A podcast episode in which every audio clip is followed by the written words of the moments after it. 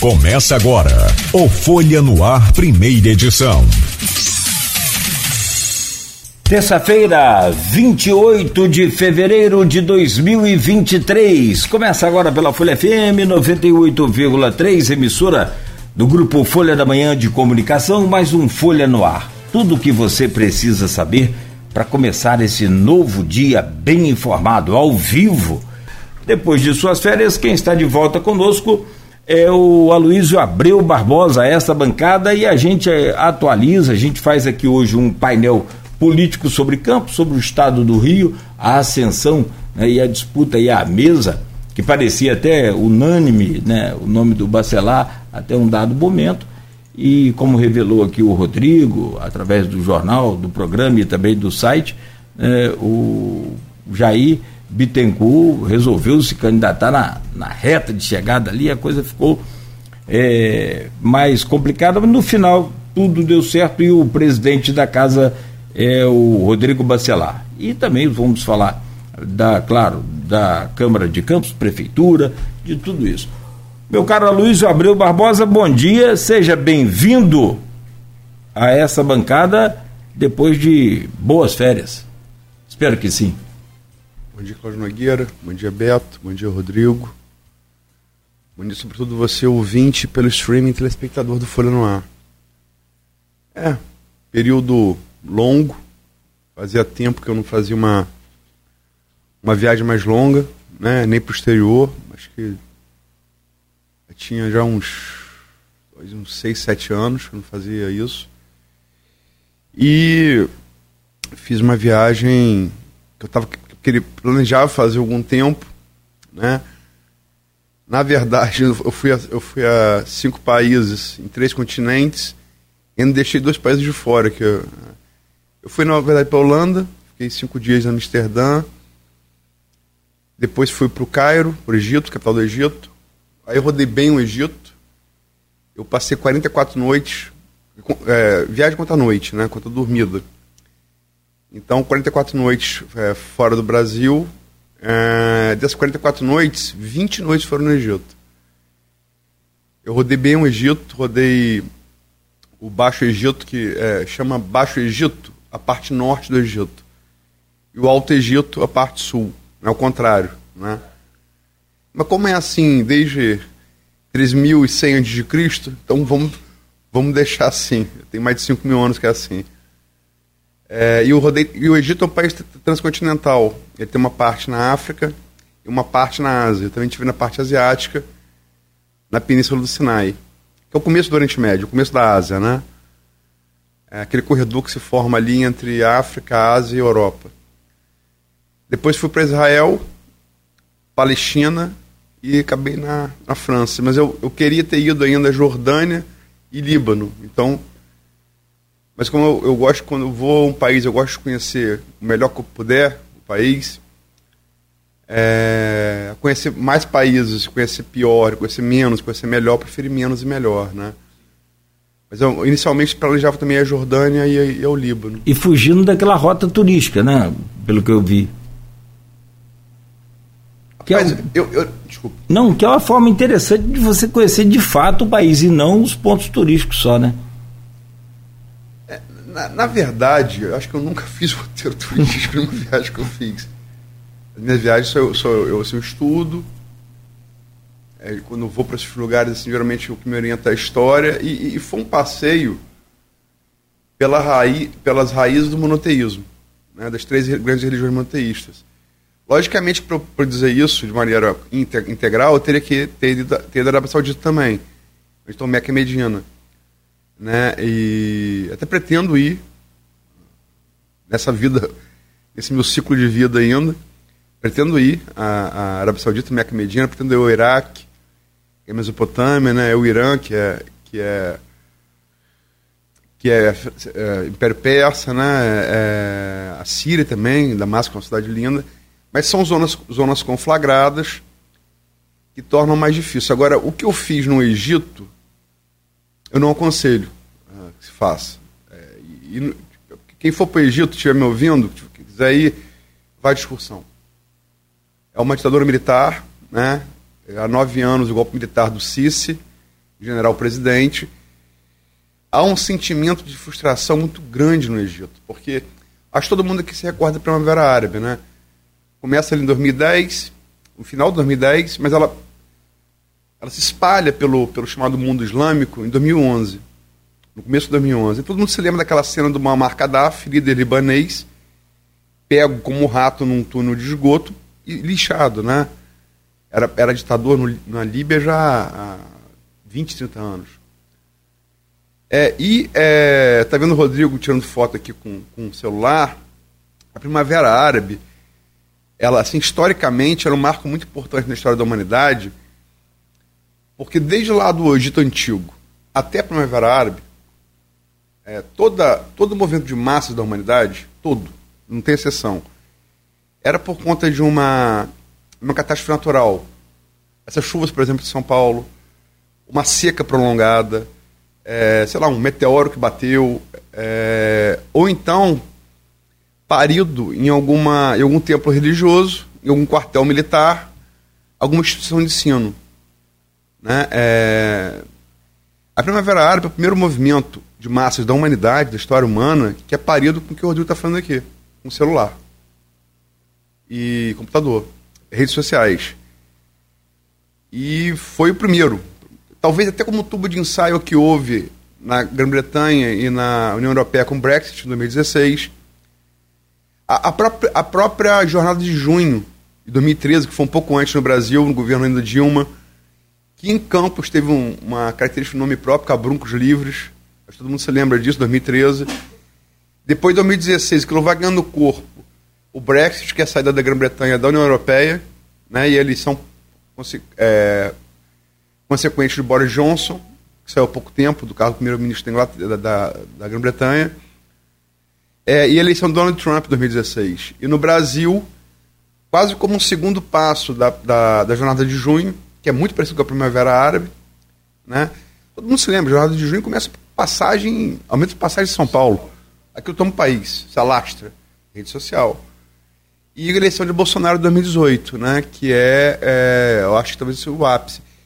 Mas todos são fenômenos do que começa na Primavera Árabe.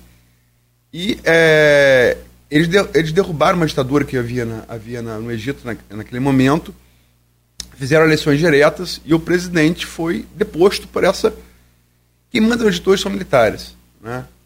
São os militares. É um golpe, um golpe militar, uma ditadura militar. Então, é, é, é um país com um passado sem igual, não tem comparar, nem Grécia, nem Roma, né?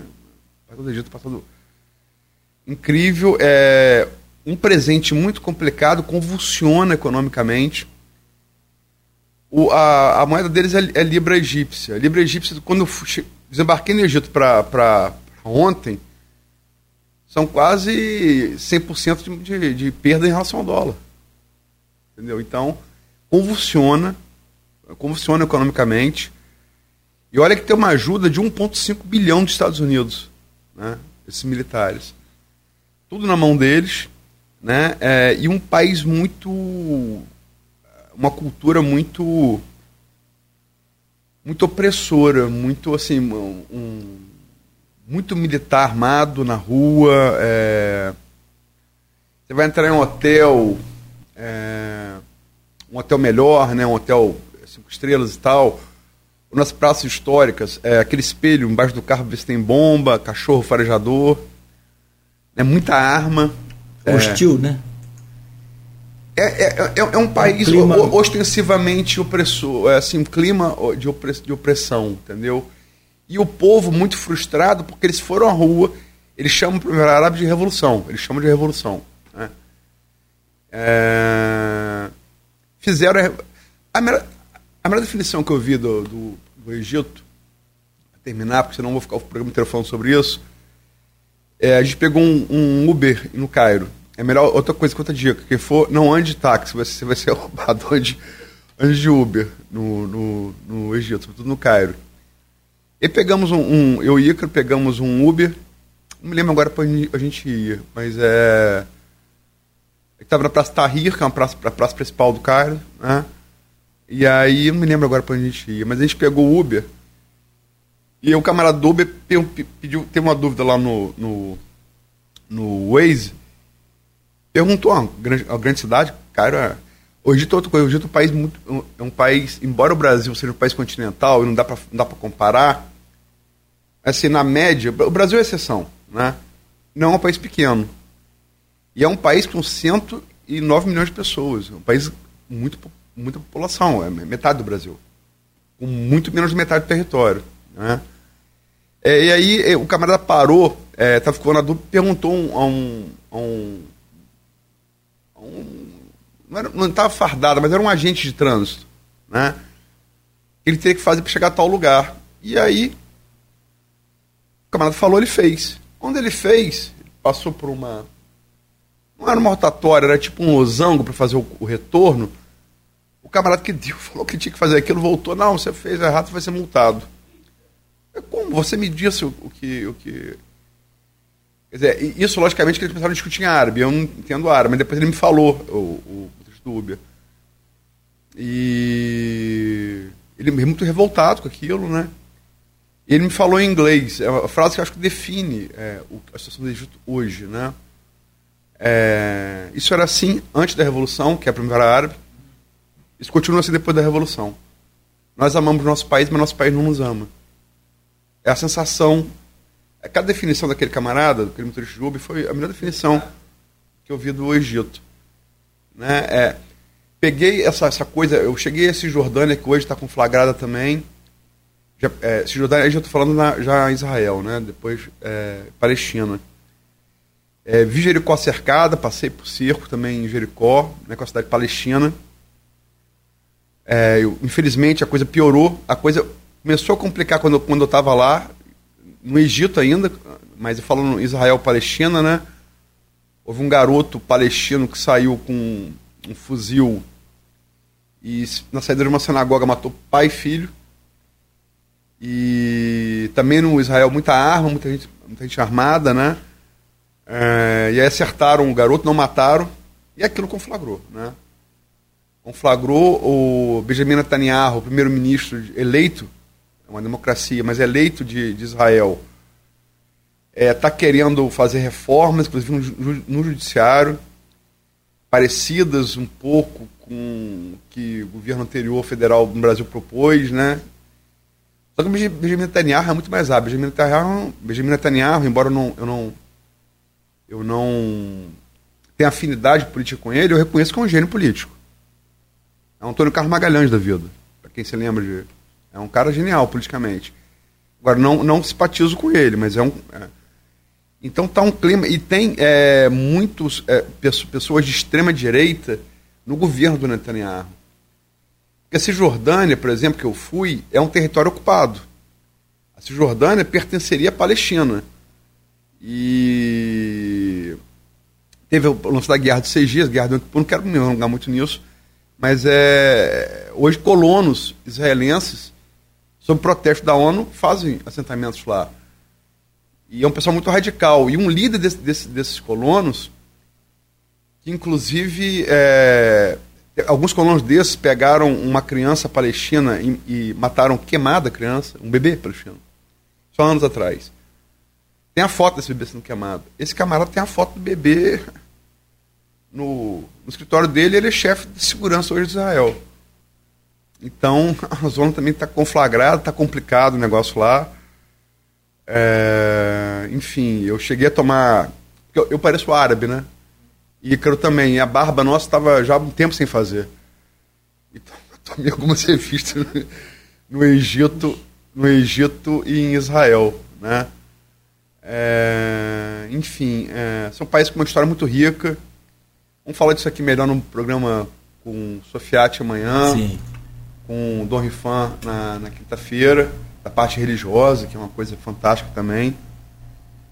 É, o conselho que eu dou em relação ao Egito é se for, é, não vá, não faça o que eu fiz, não, não vá, não vá na cara, não vá na cara, na, na coragem, vá em excursão. Você tem, excursão você tem uma proteção, você tem um anteparo.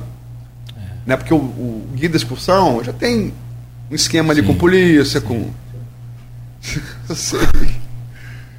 não é, é, Assim, foi muito rico Mas eu confesso que Sim. eu fiquei tenso. Hum, esses 20 noites eu fiquei tenso. E quando saí, infelizmente, que eu, assim, sendo sincero, eu senti alívio, não de deixar junto com o País Lindo, mas assim, de, de não ter que ficar mais o tempo inteiro alerta pudesse acontecer, entendeu? Sim. É isso. Vamos falar melhor sobre Imagina, isso. Imagina, né? À noite você dormindo, cai um negócio na cozinha lá no, no, no quarto do hotel, alguma coisa assim. É bomba. Não, isso fica... não. Mas é, é, um país muito visitado. O Egito. Vive de turismo. Tem, uma diferença, turismo. por exemplo, aqui, a gente é. fala, o Egito não tem assalto armado. Não existe isso lá. O cara pode te matar porque você não é muçulmano.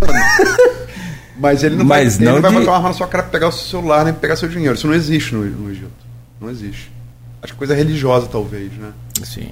Então, em relação ao Brasil, é uma grande vantagem. A gente é. fica falando, mas imagina o cara que, que vem de um lugar que não tem assalto mão armada e vem pro Brasil. Caramba. O que, que o radialista desse país vai estar falando agora na volta ao programa? Naturalmente, não coisas boas. Né? Bom, um pouco dessa experiência, então, lá da sua viagem, nessa manhã de, de terça-feira. Como diria um amigo meu, parafraseando o Capi, vamos voltar para o nosso canavial, que tem aí muito assunto também, mas sem dúvida nenhuma, amanhã com o, o Aristides, é, o Arthur Sofiati, né? E você, e também na, na, na própria quinta-feira com o Dom Fernando, vai ser bate-bola legal, muito bom.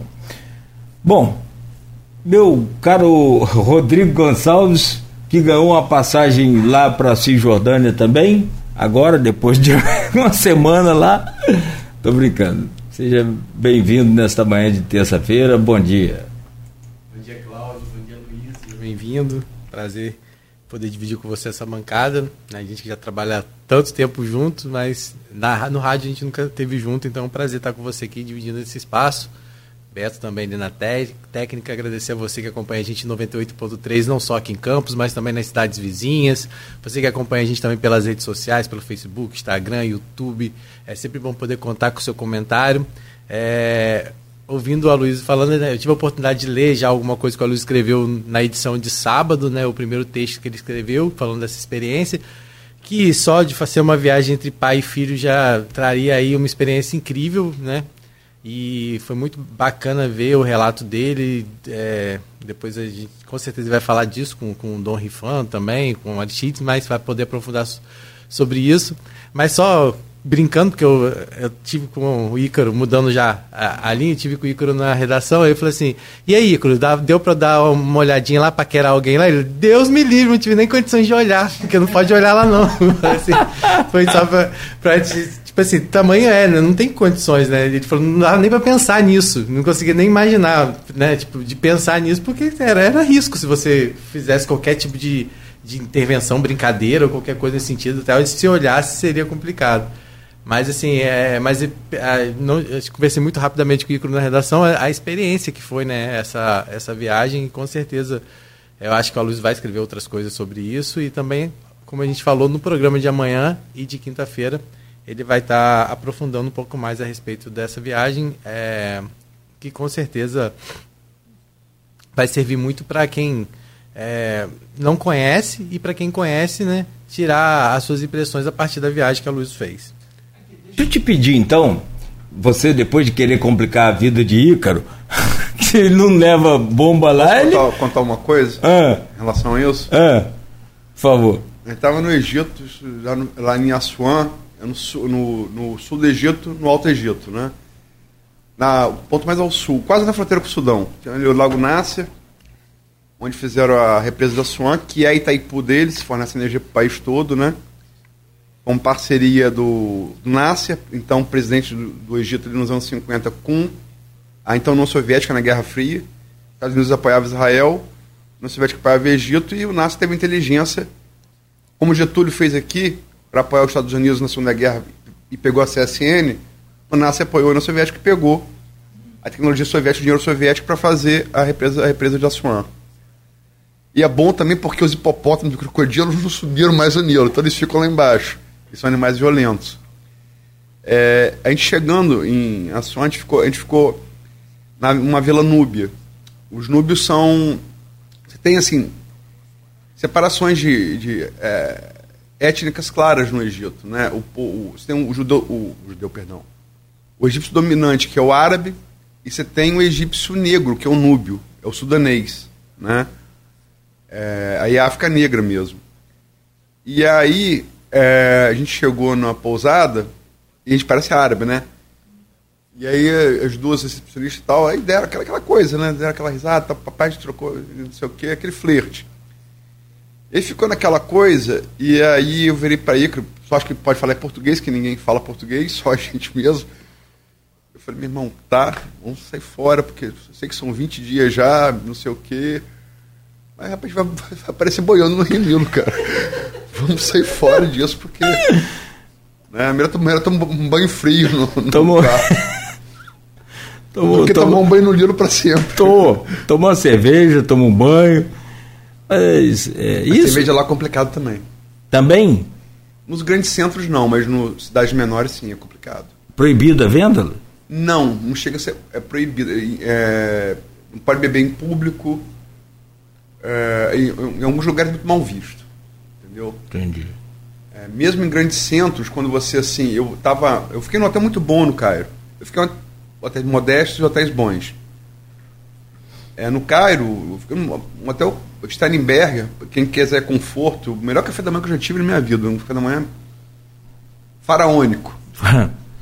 É, e aí, é, no happy hour, com, tava bebendo cerveja, fui fumar um cigarro lá fora, né? E aí pedi para levar cerveja.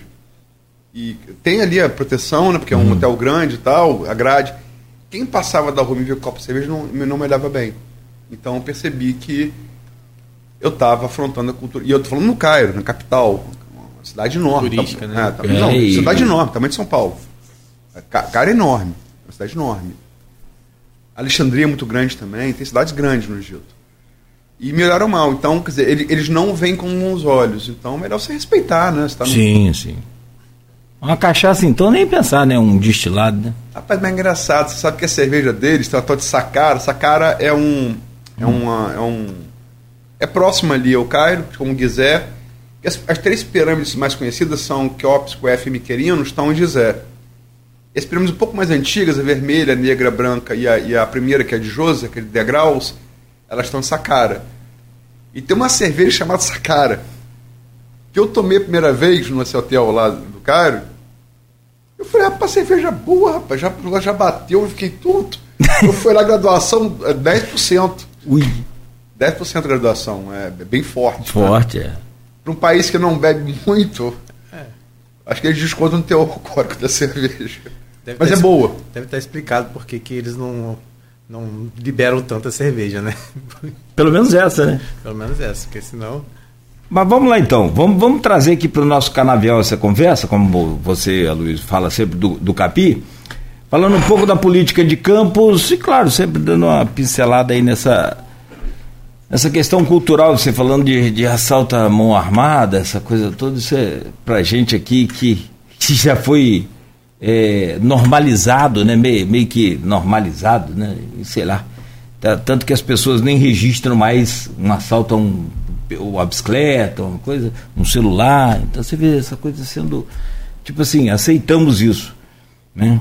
Mas só que não, não aceitamos. Então vamos trazer essa, essa política de campos. Eu peço ao Rodrigo para dar uma pincelada, porque Rodrigo tem, é o editor de política do jornal Folha da Manhã e tem trazido aqui informações importantes no, no Folha no Ar, até de bastidores de relação entre executivo e legislativo e essa bandeira da paz que eu, eu, eu, assim particularmente tenho é, é, quer dizer o ódio e o amor andam mais próximo do que qualquer outro tipo de sentimento que o ser humano possa ter Rodrigo É, na verdade, o Aloysio, eu não tive ainda a oportunidade de, de trabalhar diretamente desde a volta com o Aloysio, agora que a gente está retomando essa questão da política, né, propriamente dito. É, que a Aloysio, é, acho que saiu um pouquinho antes da posse de Lula, Aloysio. Eu trabalhei até quinta-feira anterior ao Réveillon. É, foi isso? isso. Ah. Antes da posse de Lula, então muita coisa aconteceu de lá para cá. Acho que, é, acho que em dois meses a gente pode dizer que algumas coisas, claro, a Luiz acabou acompanhando até o, né, o que aconteceu aqui no Brasil, porque foi repercussão mundial, né, Luiz? Eu acredito que você tenha visto de lá e com espanto de um lado, mas ao mesmo tempo é, eu acredito que você viu até com uma forma, porque você muitas vezes falou né, do que poderia acontecer antes de a gente falar de política acho, nacional, da política local, acho que a gente pode falar sobre essa questão do que é, representou né, o, essa, desde a posse de, de Lula, o que a Luiz viu. O que, que você viu, Luiz? Só porque eu sei que o combinado foi ele perguntar a gente, mas é, para mim é muito interessante saber lá no mundo, você estava viajando, o que, que as pessoas viram em relação ao Brasil, o que aconteceu principalmente no dia 8 de janeiro? Rapaz, perguntou muito mal. É, dois assuntos que você, quando onde iam, é, falavam com você sobre o Brasil. Um era Pelé. Pelé é um negócio assim, impressionante um, me lembro, eu chegando no Museu, Museu Nacional do Cairo, é, o guarda da, da, me deu os pêsames pro Pelé. Né? Me deu os pêsames pro Pelé. Eu fiquei, fiquei. O egípcio adora futebol, tá? É, é, é, uma, é outra coisa. Quem gosta de futebol, futebol com o europeu e com o egípcio, com o judeu menos. Mas com o egípcio, com. com abre porta. Você conheceu o futebol, você conheceu um romeno saber de rádio, você conheceu um egípcio saber de sa... Era coisa muito comum. Perguntava assim, isso é brasileiro, e Neymar? Eu falei, eu assisto em Salar, né? Aí eles gostavam. Pede igualdade, né? É, a morte de Pelé e o, os atos do dia 8 foram é, repercussão péssima, péssima, péssima repercussão. É, as pessoas não entendiam o que estava acontecendo no Brasil. E vinham, vinham perguntar, né? O Brasil é um país referência até por conta do seu tamanho, como a gente falou aqui, por conta do futebol também, né? Péssima, péssima, péssima repercussão. É, virou assunto de rua. De rua. E, isso você percebeu em, em, em, todos os países que você foi, ou tipo assim... Eu, eu tava no Egito quando a coisa aconteceu, né? É, foi dia 8, estava no Egito. É, fiquei cinco dias em Amsterdã. Eu estava no Egito. É, foi comentado, e, mas também foi comentado nos demais lugares onde passei, o que houve no dia 8 no Brasil, né, em Israel, em, em, em França, né, foi comentado. Né. E quase unanimidade, é, pelo menos comigo foi unanimidade de, de reprovação. É, e assim, a, o, o, sentimento que eu senti é, é espanto. O que está havendo com o Brasil? Está vendo com o Brasil? Era a pergunta, as pessoas não entendiam o que estava vendo, não entenderam. E você eu... conseguiu explicar? Porque às vezes nem a gente consegue, né, de uma certa forma, entender. Até consegue pelo quando faz um retrospecto de tudo que a gente viveu nos últimos quatro anos, mas, né, mas assim, às vezes é complicado de, de, de contar para as pessoas né, como a gente chegou aonde a gente chegou, né? Para o Egito era mais simples, eu falo, ó, a gente está passando porque vocês passaram. E esperemos que não tenhamos, tenhamos o resultado que vocês tiveram. Eu tinha cuidado para não falar isso com perda de motoridade. Né? É, senão. É, mas eu, quando pegava um pouco mais de cuidado para não. Porque vocês passaram. Né? É, é, muito parecido. É muito parecido. Logicamente com muitas distinções de cultura, de, de, de língua, de religião. Mas é parecido. O processo social é muito parecido. Né? É Agora, o sentimento é de. É de, é de, é de, é de... O que está acontecendo no Brasil? Ah, ah. E por Pelé, um sentimento assim. É... Aí em todos os países. Todos os países, é impressionante. Pelé é impressionante. Meu Deus. Pô, falando que o cara, o cara, o cara me deu, me deu sem sentido.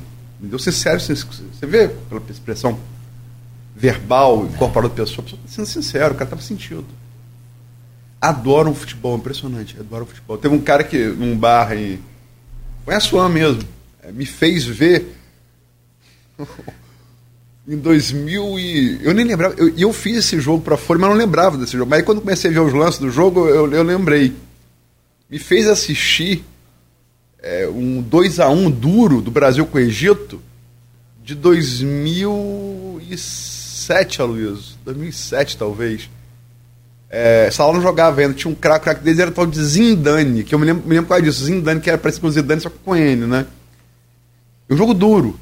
Me fez rever os lances todos do jogo. Você imagina o cara que fez o gol no Brasil nesse jogo, que eu não sei quem foi. Mas... Foi Kaká que fez um, se eu não me falha a memória.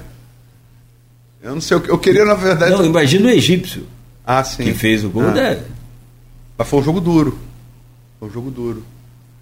Eles adoram futebol, impressionante. E futebol, é, Icaro, por exemplo, que não conhece futebol, era muito patente a dificuldade que Icaro tinha para se enturmar que eu tinha. Que eu tinha. Então, muito mais fácil através do futebol. É, só o fato de você conhecer os jogadores dele nominal, né, assim, de falar da trajetória do cara. Eu não conheço nenhum jogador egípcio. Você conhece Salah que joga no Liverpool? Não. Conheço, não Mas o maior do mundo. É, mas eu não conheço de, de saber da história, de nada. Não conheço. Você é Flamengo, não é? Ah, sim. Então você tem dor de corno com o Salah por causa do final, final do Mundial 2019, como eu também tem, e Beto também tem. Jogou muito. Embora quem tenha feito o gol daquela pedra foi, foi Mané, né? Tenha sido Mané, desculpa. Bem, a, a gente vai pro, a gente continua na política nacional ou vai para política Vamos local? nacional, eu que não, não no local. Deixa eu pegar no local aqui, a gente começou no local, mas você vai achar que Não, é acabou conveniente. nessa questão por causa É. da visão que a Luz teve, né? Do que do mundo. Ah, não, extremamente bem pensado. É.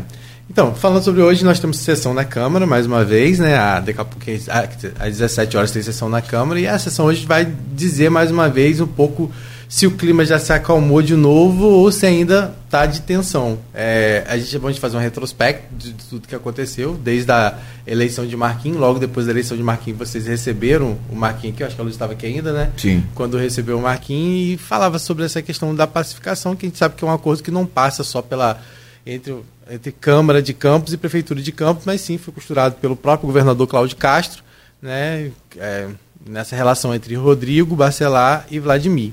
E logo depois veio a eleição de Marquinhos, que foi em, em chapa única, depois daquele ano complicado, né, de eleição que não valeu, e, e aí veio a chapa única, a abstenção dos vereadores da situação. E aí, depois da eleição do Marquinho, veio a, a posse dele, que aí já foi né, lá pro lado do dia 2 de janeiro, foi isso? 2 de janeiro a posse dele. Quando o Rodrigo Bacelar saiu diretamente lá do Rio de Janeiro, onde ele participou da posse do secretariado, porque a posse do governador foi no dia primeiro, né? Quando eu, inclusive, fui lá pela Folha acompanhar a posse do governador. É, e no dia 2 teve a posse de dois secretários, né? inclusive o próprio Rodrigo Bacelar, naquele momento, foi reconduzido ao cargo de secretário de governo, Bruno Dauaire como secretário de habitação, né? o Jair Bittencourt, até então secretário de agricultura. Né? Então nós tínhamos aqui entre os três representantes do interior, né? Bruno na habitação, Rodrigo no governo, sabendo já da possibilidade de Rodrigo se tornar o presidente da Leste, até ali já estava tudo certo para isso, e o é, Chico Machado de Macaé assumiria então a secretaria de governo, como veio acontecer depois. Aí o Rodrigo veio com ele, veio o Rodrigo, o Rodrigo é, Amorim, alguns nomes do estado que a gente veio acompanhar a posse do irmão aqui na, na Câmara de Campos. Uma posse que foi marcada por um clima de conciliação. O Rodrigo pediu é, desculpa a Vladimir por, por alguns episódios. É, o Vladimir também pediu ao Rodrigo desculpa.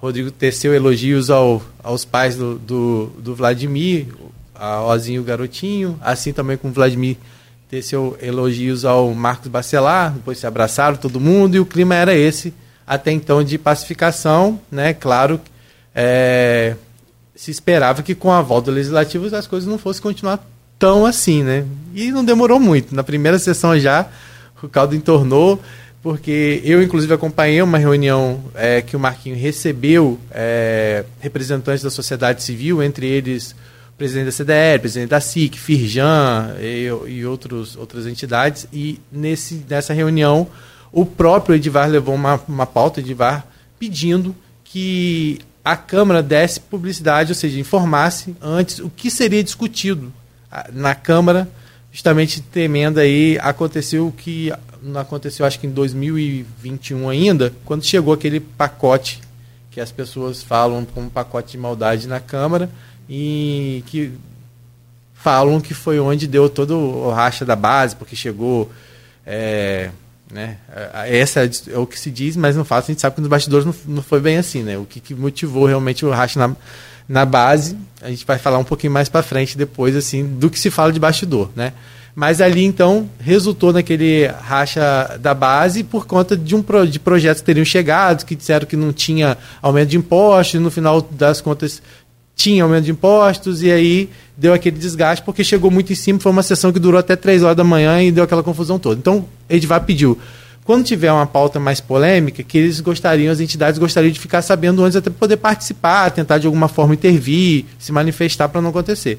Então, eu estava nessa reunião quando o Marquinhos falou: ó, o meu acordo com o prefeito é nenhum projeto nosso vai para pauta, nenhum dele vem para pauta, sem que a gente apresente com 15 dias de antecedência, pelo menos. E aí, na véspera da eleição do dia. Da eleição não, desculpa. Na véspera da sessão do dia 15, que foi a primeira sessão ordinária, porque a gente teve. É. E o que, que aconteceu? Chega um projeto do executivo em regime de urgência para consertar uma falha que houve na LOA.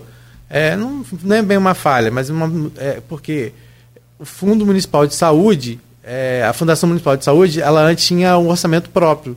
E com a última LOA, o orçamento dela tinha que passar pelo Fundo Municipal de Saúde. Isso acabou dando uma divergência, o sistema é o que falo. Chegou esse projeto lá para ser votado, só que chegou com erro. Vladimir disse que mais cedo tinha ligado para Marquinho, informando que enviaria esse, esse projeto. Marquinho falou: ó, manda para a gente avaliar. Só que o projeto chegou com erro. E aí teve que voltar para a prefeitura para mandar de novo. E em 20 minutos antes da sessão foi quando chegou esse projeto.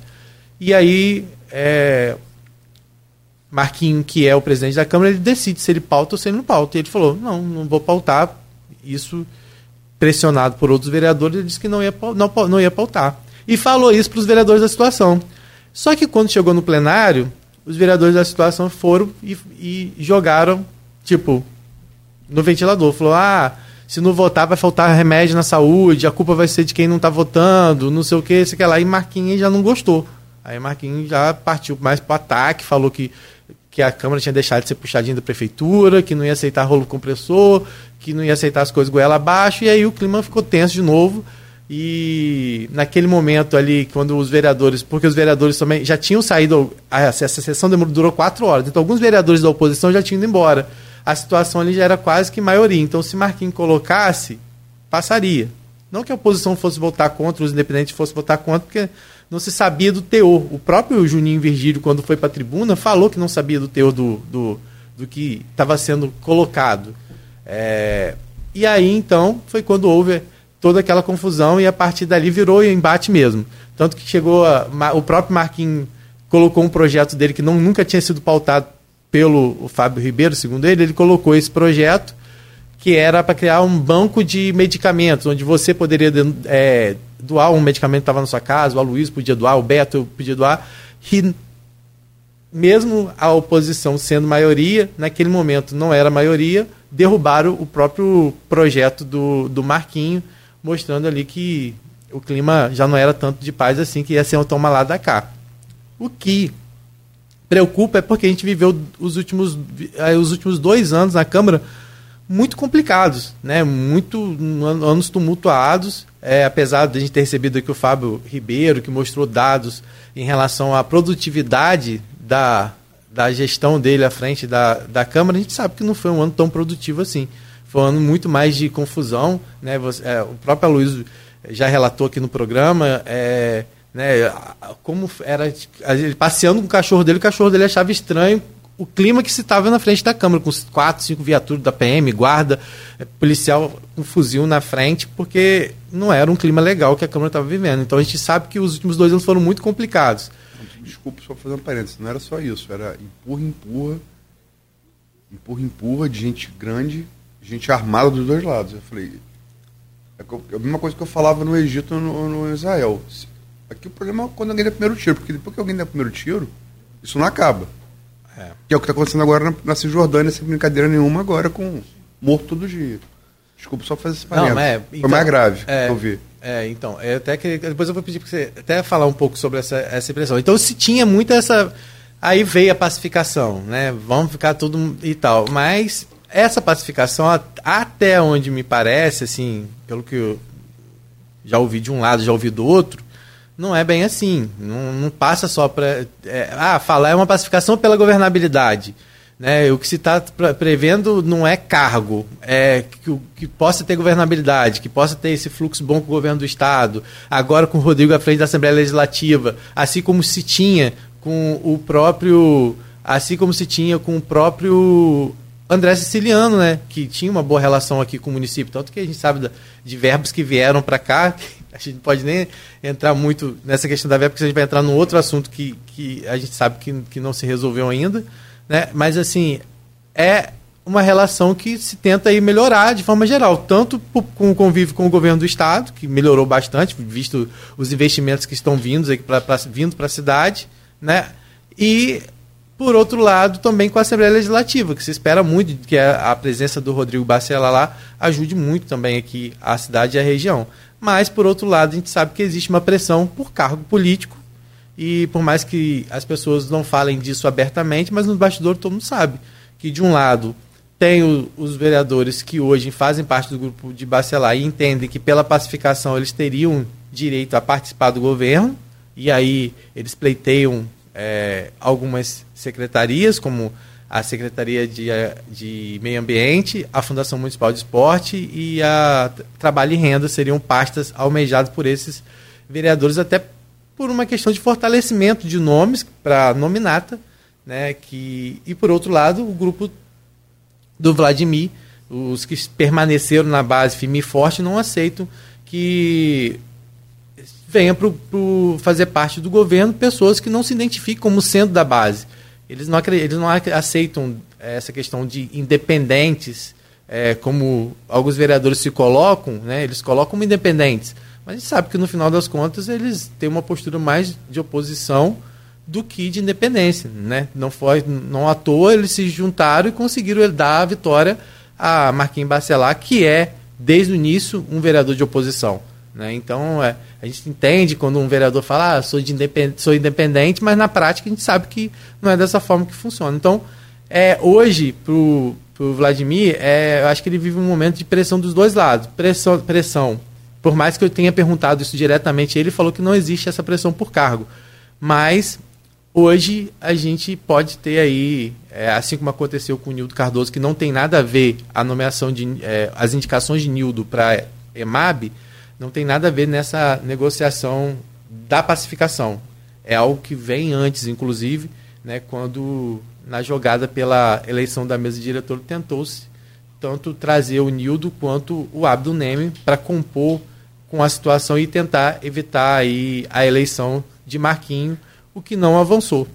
Então é só passando esse resumão assim do que do que está acontecendo, mas esse, eu... esse é o resumo? É o resumo. Mas como eu falei. Esse, esse, porque foi, foram esse, dois. Esse resumo, não sei se é o Beto Henrique ou se é Jeff, Jefferson Azevedo. eu, é, eu acho que eu já estou já tô tá informado na medalha de prata ou ouro, entre um ou outro. mas eu fui isso porque foram dois isso. meses só. É, não, mas ainda tem mais coisa para falar. Aqui, a gente volta amanhã então. Vamos lá, Luiz, o que, que você tem de impressão nessa chegada, nesse retorno, depois desse é, resumo como disse o Rodrigo, desse, resumo enciclopédico. É, desse resumo alongado. dessa situação toda da, da política de, de Campos. Eu, eu queria propor uma coisa aqui a vocês, mudar um pouco. É, eu tô dois meses é, fora daqui, então eu queria, eu sei que você é pessoa de âncora, Rodrigo aqui em tese Sim. hoje é o convidado. Uhum. É, mas eu queria assim, é, botar vocês dois e eu perguntar mais a vocês do que. e talvez comentar alguma coisa. Uhum. Pra entrar, pode acho ser? Bom, acho pode, bom, pode acho bom, é. é até porque tra, tra, através das minhas dúvidas, acho que a gente pode tirar as dúvidas do ouvinte, né? Sim, do sim. Do telespectador. Sim. É, só queria antes aqui, alguns comentários aqui. É, José Vitor é, Silva, lá de São da Barra, radialista, fala aqui de futebol, né?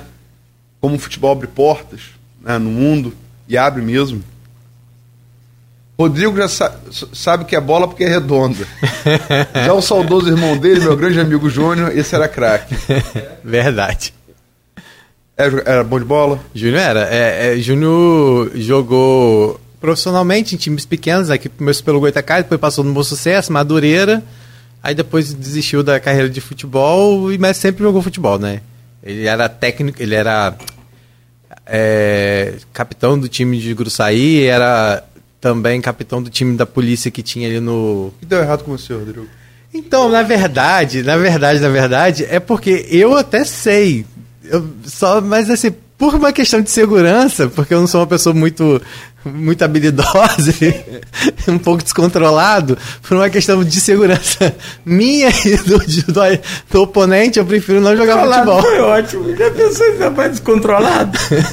eu não tenho muita habilidade, então, tipo assim, eu sou meio desastrado. Então, por uma questão. A única vez que eu joguei futebol foi porque. É, rapidamente falando, Agora é rápido mesmo, tá? Não, é Luiz o entrevistador, ele tem direito de perguntar em relação, que Aí, em relação ao futebol, foi muito engraçado, porque quando eu fui.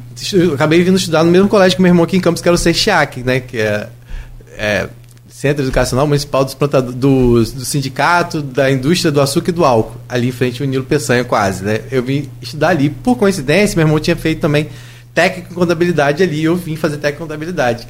E o, e o técnico, e o professor de educação física era o mesmo que é meu irmão. Quando ele. Eu falei que o meu irmão tinha estudado lá e falou: Ah, é bom de bola. Aí ele tentou achar que fosse. Abriu porta, viu? Achou que fosse DNA e colocou para jogar para nunca mais.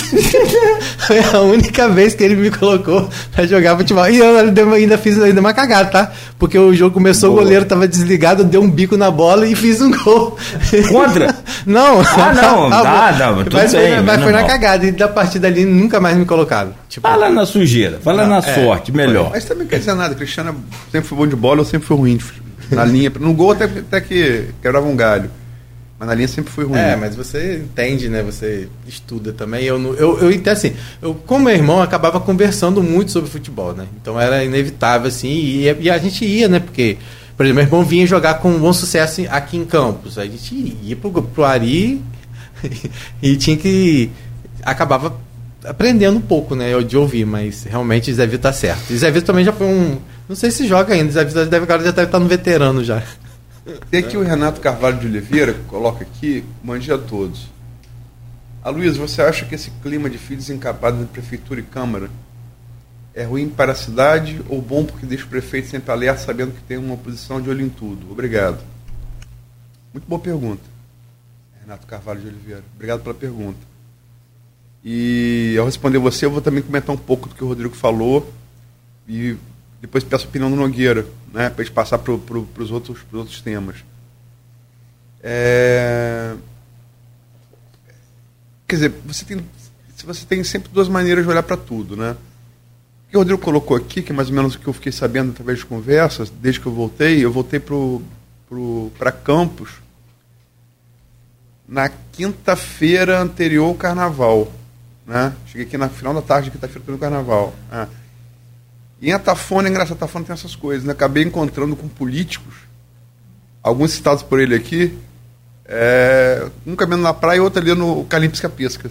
Atafona uhum. tem dessas coisas. Né? E ali eu comecei a tomar pé da realidade política. E é, mais, e é o resumo, enciclopédia basta de Rodrigo, está correto, perfeito, até porque ele está cobrindo isso de perto nas sessões. É, eu, eu, assim, é, para responder a, a, pergunta do Renato Carvalho de Oliveira, eu acho que tem duas maneiras de olhar para tudo. Né? Você pode olhar de uma maneira negativa. Política prevaleceu, nesse chamado acordo, prevaleceu uma política clientelista, uma política fisiológica, que é cargo por apoio. E aí quem está no governo não quer perder o espaço que tem né? Porque tem a goela larga para cargo. E quem está entrando para apoiar o governo tem a goela larga pelos cargos, as partes são essas mesmas que o Rodrigo, que o Rodrigo falou, né? É, sobretudo Fundação Municipal de Esporte, Trabalho e Renda e. Meio terceira, ambiente. Meio ambiente. É, não, é, é, é, Nildo pegou antes. É. Nildo, Nildo e Abdo puxaram lambrado, né, como diria Brizola, e, e pegaram, sabiam que raposas velhas, né? É a vantagem da experiência na política, conta. Agora, você tem um lado também positivo de olhar para isso. É... Que a política é isso mesmo. Desde Atenas, desde a República de Roma. Desde antes de Cristo. Sempre foi isso. Política é. é, é... A gente tem que parar de tentar demonizar a política. Né? Isso foi muito mal ao Brasil. E faz ainda muito mal ao Brasil. É, tem que ter limites legais para isso né, impostos pela lei se for necessário. Mas política é, é isso. É, é, é, eu quero uma coisa, você quer outra, o Rodrigo quer outra, Beto quer outra, o ouvinte quer outra, vamos fazer uma mediação. Não vai ser a vontade de um dos cinco. Né? Vai ter que ter um pouco da vontade de cada um, cada um vai ter que ceder um pouco. E essa, essa sessão de espaço no executivo, isso não é diferente no lugar do mundo. Né? Estamos falando, falando, vamos falar agora há pouco na, na, da realidade de Israel, que tem um político que é genial, que é o Benjamin Netanyahu, embora eu ache ele um, não tenho identificação nenhuma com ele ideológica, mas ele está fazendo reformas, está propondo fazer reformas profundas no Estado de Israel, que é um Estado democrático, inclusive de controle do, do, do judiciário, e é oferta para a população mais à direita, que são os, os assentados na Cisjordânia, espaço na segurança de Israel, que é uma parte mais importante de Israel. O que é isso, senão o que a está vendo na Câmara aqui? É isso. Ah, você concorda ou discorda, isso é outro papo. Agora, que é no mundo todo assim, é. E, e sempre foi e vai ser. Você tem que impor os limites da lei, é isso. Se forem ultrapassados. Não creio que seja o caso. Entendeu? Eu acho que os dois grupos estão no seu papel de buscar espaço. E a leitura de Rodrigo está coberta de razão. Eu acho que é, sobretudo, espaços que permitam a, a reeleição desses vereadores, tanto que estão no governo quanto que estão. Eu não gosto de independente, independente entre aspas, é, né? É, é, independente. A ex-oposição, digamos assim, é para formar nominata, porque você tem um cabo eleitoral, você bota numa pasta, ele, entendeu? É isso. É. é isso que é. A gente parar com demonização de política. Isso não fez bem nenhum ao Brasil. E antes de pedir sua opinião, Nogueira, é, é, é, e pa, passar para outra pauta, se, se, se, o que o Rodrigo quer, quer fazer, fazer um apontamento, acho que a gente pode passar direto depois para. Porque, é, veja bem, até onde eu fiquei sabendo, a relação que era mais conturbada entre Vladimir e Rodrigo vai muito bem, obrigado. É, sim. Muito bem, obrigado. Me disseram. Se você falar mal de Rodrigo perto de Vladimir, Vladimir briga. E se falar mal hoje de Vladimir perto de Rodrigo, Rodrigo briga. O problema está entre Câmara e, e, e, Prefeitura. E não é nem entre Câmara e Vladimir, é entre Câmara e o grupo de apoio a Vladimir na disputa desse espaço que a gente estava falando aqui. Um não quer dar o outro, entendeu? É, tem aquele ditado farinha pouca, meu, meu perão primeiro. É. Aqui o Campos é inverte o ditado, é farinha muito, meu, meu perão primeiro. E essa questão da nominata é, é, realmente hoje o que todo mundo fala. É a preocupação em relação a, a, a ter espaço, né? Só que hoje a gente já tem o grupo de, do, o grupo de, de garotinho de, de, de desculpa, Vladimir, né? É, já está bastante, ainda tem uma outra coisa que algumas pessoas que foram alvos da chequinho lá atrás e que respondem, é, não os criminalmente, mas os que, recebem, os que respondem é, na civil, né, na ação civil, eles, dependendo, eles já vão poder concorrer no próximo pleito de 2024, porque já vai estar tá batendo os oito anos. Então, ainda tem isso, tem as pessoas que hoje estão no governo e tem aqueles que não estão diretamente no governo, mas estão aí, é, né, Tiago Virgílio Ferrugem. É, Tiago Virgílio não, porque Tiago Virgílio tem a questão criminal ainda. Ah, tá. Verdade. Tiago Ferrugem. Mas a divina da, da Chequinho. É, mas Tiago Ferrugem superou já a, a, a, criminal. Ele conseguiu, que é o caminho que eu acho que os outros também devem estar tentando agora aí.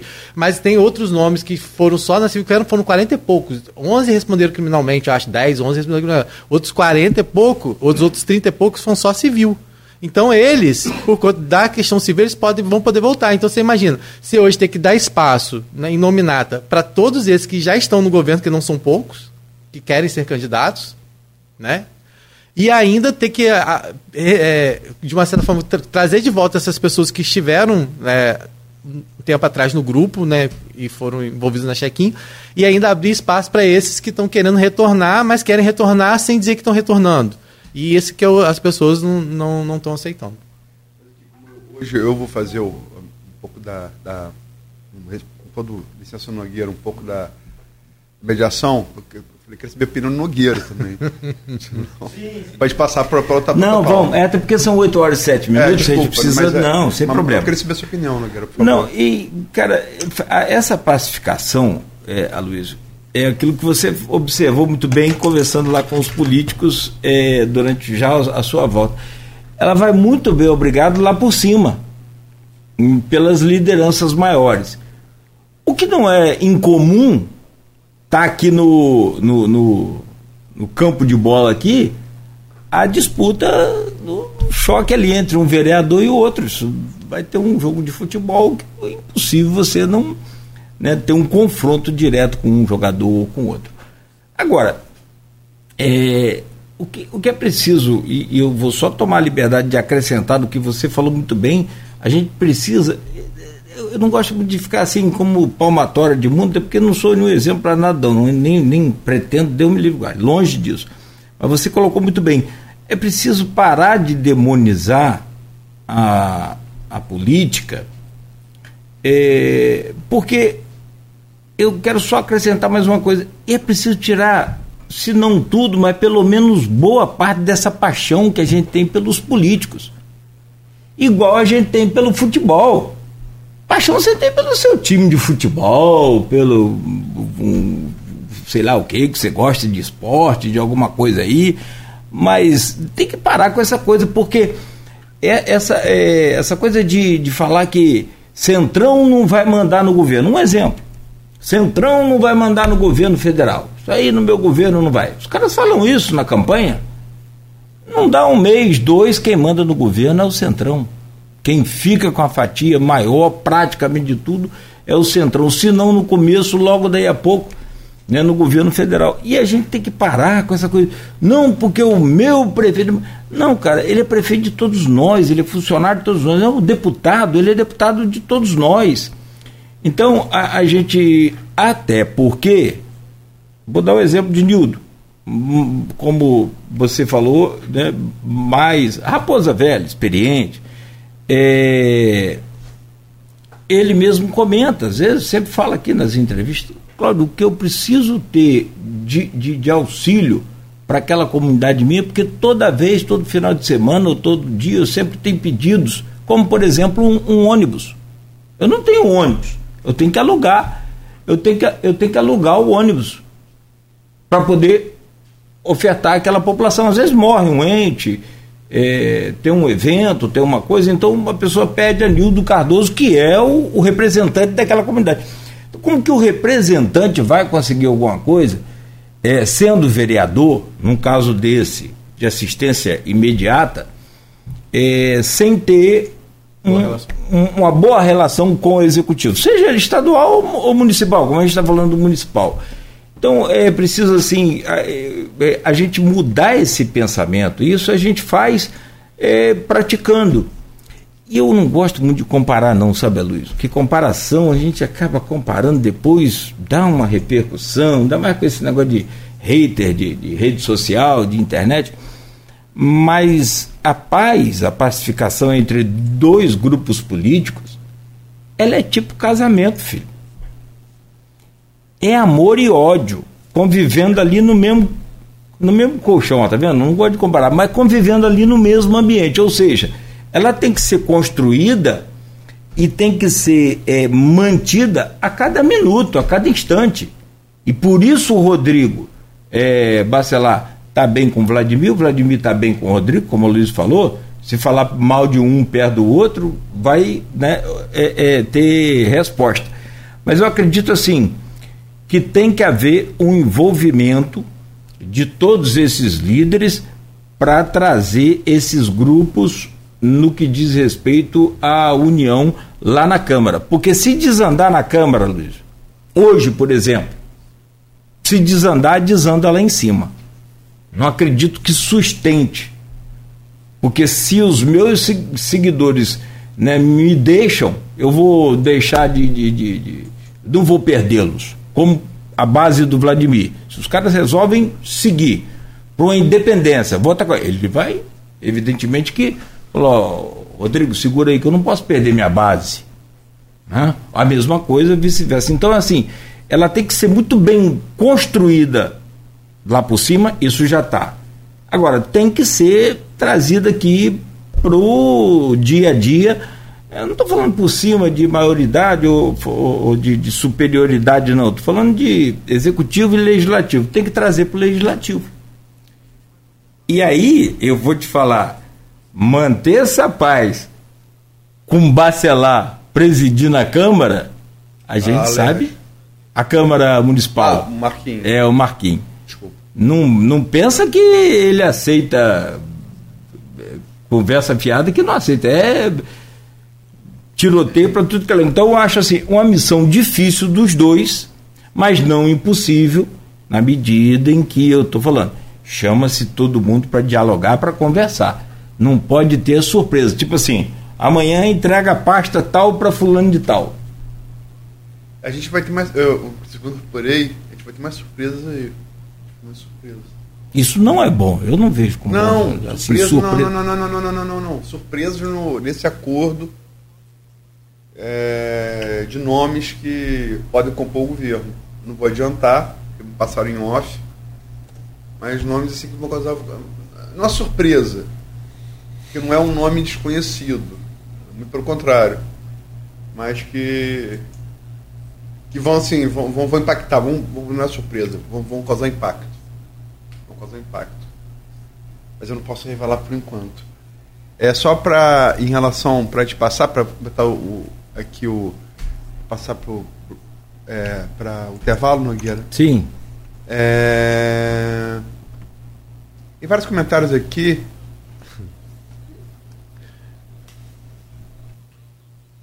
É, tem vários, vários comentários. Eu, Thiago Souza, conheci o irmão de Rodrigo Júnior, além de ter sido um, um exímio jogador de futebol. Era um excelente policial, ser humano que faz muita falta entre nós. E morreu no começo do serviço, né? Isso. Maurício Batista, essa política de acordos dos dois maiores líderes de campos é boa para a população em geral ou apenas uma parcela da sociedade? Maurício, obrigado pela participação, seu, aqui o 001 aqui do, do programa. Eu acho que a melhor resposta disso a gente vai ter nas urnas, né? Acho que até lá só projeção, é, projeção. Especulação, é. né? Projeção. As últimas urnas, por exemplo, teve uma baixa renovação. Ah, a gente vai saber no próximo ano é, a resposta a essa pergunta sua. Marcos Vinícius Tavares, não podemos demonizar o tomada da cá. Não, não falei isso não. Você botou entre aspas e está pondo na minha boca. Eu falei que não podemos demonizar a, a busca de espaço. Né? Pode voltar o áudio aí e buscar. Eu não falei que, pode, é, que tem que demonizar o tomar da cá. Né? Até porque quem costuma demonizar o tomar da cá, Marcos Vinícius Tavares, é quem mais o pratica uma vez que chega ao poder, né? Limpa até moeda de, de Lago do Alvorada. Então, mata as carpas, tira a moeda do Lago do Alvorada. Então, vamos combinar, né? Não tem ninguém bobo, né? É... Ana Celina Age Rocha de Azevedo. Disputa do espaço faz parte da política. Existe na Câmara de Campos uma disputa de ego, muitas vezes de baixo nível, coberta de razão, Ana hum. Celina. E no que, aliás, eu acho que falta na Câmara uma presença feminina para dar uma desinflada nesses egos, que realmente são muito grandes. Como eu falei, tem um lado negativo de olhar, tem um lado positivo, né? Sim. Tem ego muito grande e algumas goelas largas de lado a lado. É, Marco Vinícius Tavares, família Bacelar vai tirar o executivo da família Garotinho, questão de tempo. Marco Vinícius Tavares, nós temos para a eleição um ano, dois meses, em outubro, um ano e dez, menos dois, um ano e oito meses que nós temos para a eleição. Né? Um ano e oito meses, tudo pode acontecer. Tudo. Tudo pode acontecer. Pode acontecer em 18 dias, imagina um ano, 18 meses, né? 18 meses, não, perdão, 20 meses. Né? 20 meses, tudo pode acontecer. É... Agora, hoje, hoje, cenário de hoje, Vladimir franco favorito à reeleição. Eu estou falando isso daqui, hoje é 28 de fevereiro de 2023, né? Talvez primeiro turno. Se fosse hoje, talvez primeiro turno, como a mãe dele foi em 2012. O que não quer dizer que não tenhamos nomes fortes na oposição. Né? Temos. Mas, é, enfim, como você colocou, Nogueira, é uma realidade. Conseguiu muita emenda. Né? É, o, o, petróleo é, subiu por causa da guerra da Ucrânia, né? essa conjuntura internacional. E a parceria com o governo estadual. É. Ah, só para você, ontem teve a prestação de contas que a gente colocou na folha 1.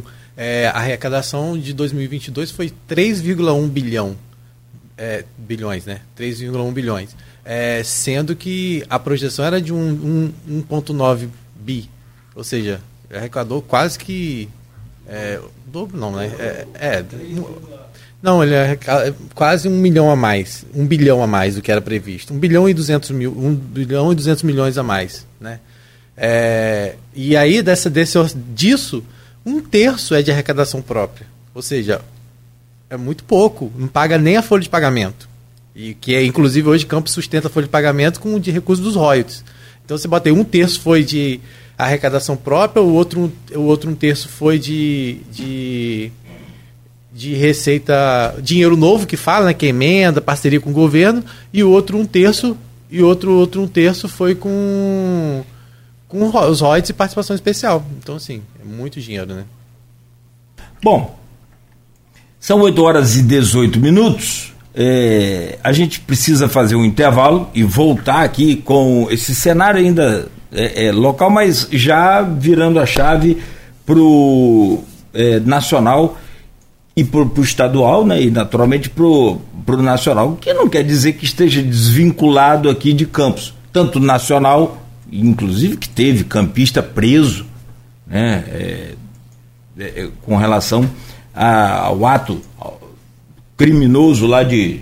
Eu não consigo definir uma coisa muito sensata assim, sem querer esculachar aquele ato de 8 de, de janeiro. Acho que é vandalismo, né? É vandalismo é um. É terrorismo, sinceramente, eu acho que não é o caso. Eu é, acho que é vandalismo. Apesar do, de, do Alexandre de Moraes é, considerar dentro da, de toda, toda.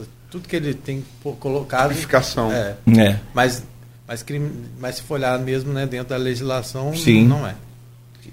É, Bom, como eu, ah. é, desculpa. Não, não, sim, como não, diz. Só não termino.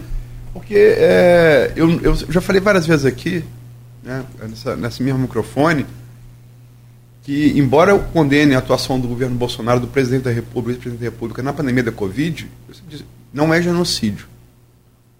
Não pode ser considerado genocídio. Pode ser considerado ele ser responsabilizado pelo número excessivo de mortes uhum. que o Brasil teve. Mas genocídio ele implica, por definição da palavra, para os antropólogos, exterminar toda uma cultura. Sim. Ah, matou 700 mil, o Brasil tem, tem, tem 200 milhões de pessoas, então dizer, você não chega nem perto é, disso. Nos Yanomami pode ser genocídio. Porque aí, o povo que crê na, na, na religião dos Yanomami, o povo que fala língua, é só aquele povo. Percebe? Uhum. Então, sim, se você sim, pode, você sim. corre risco de. Aí sim de genocídio. Porque depende do tamanho da, da população que fala aquela língua, que tem aquela cultura, né? Que professa aquela religião.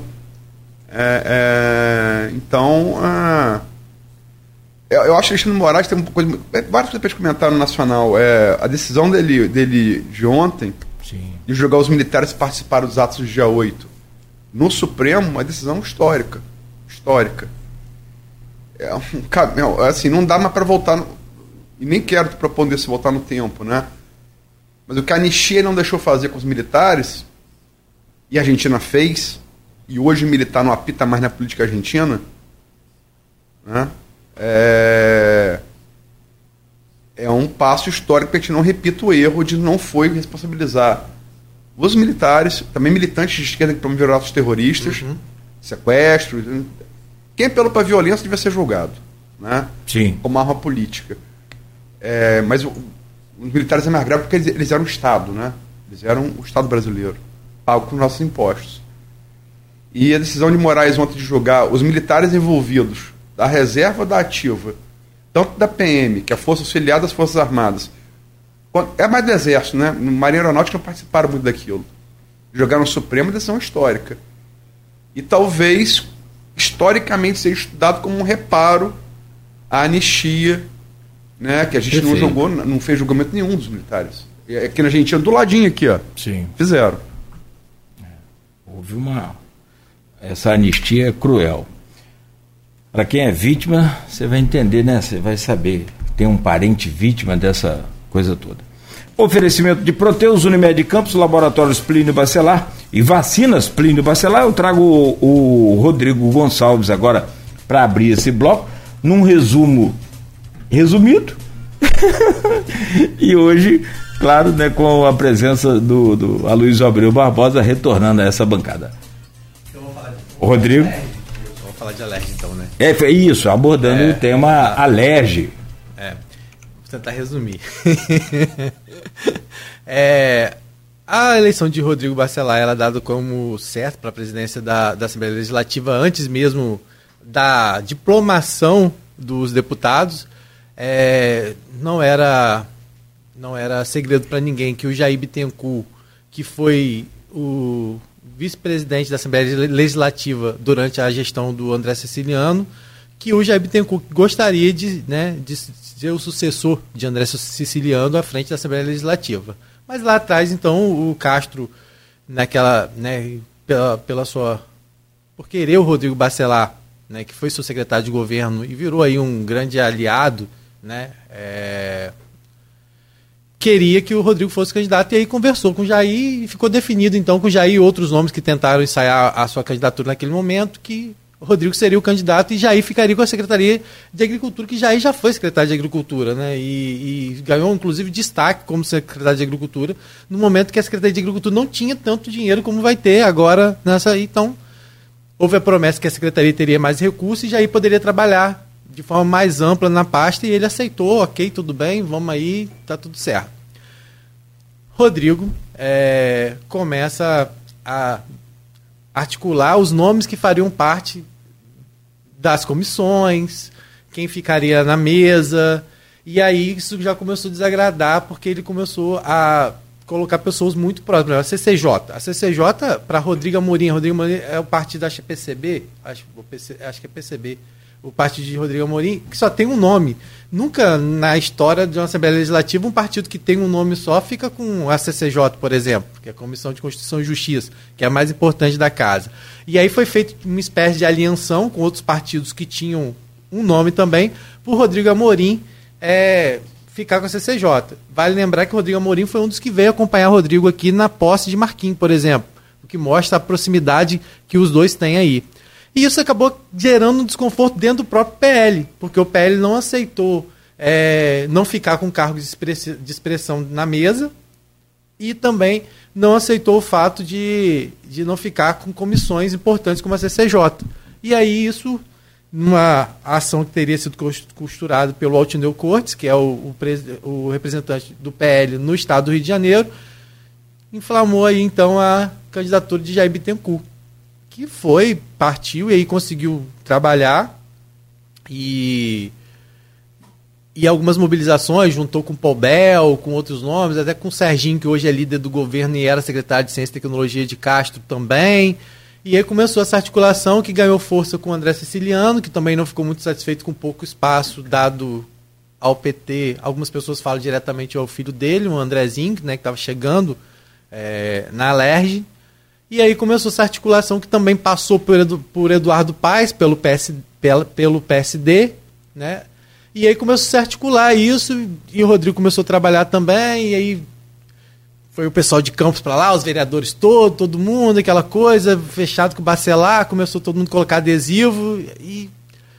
Só que a véspera da eleição, o Pobel entrou com uma ação no, no TJ que conseguiu que a eleição fosse voto secreto que não fosse voto aberto.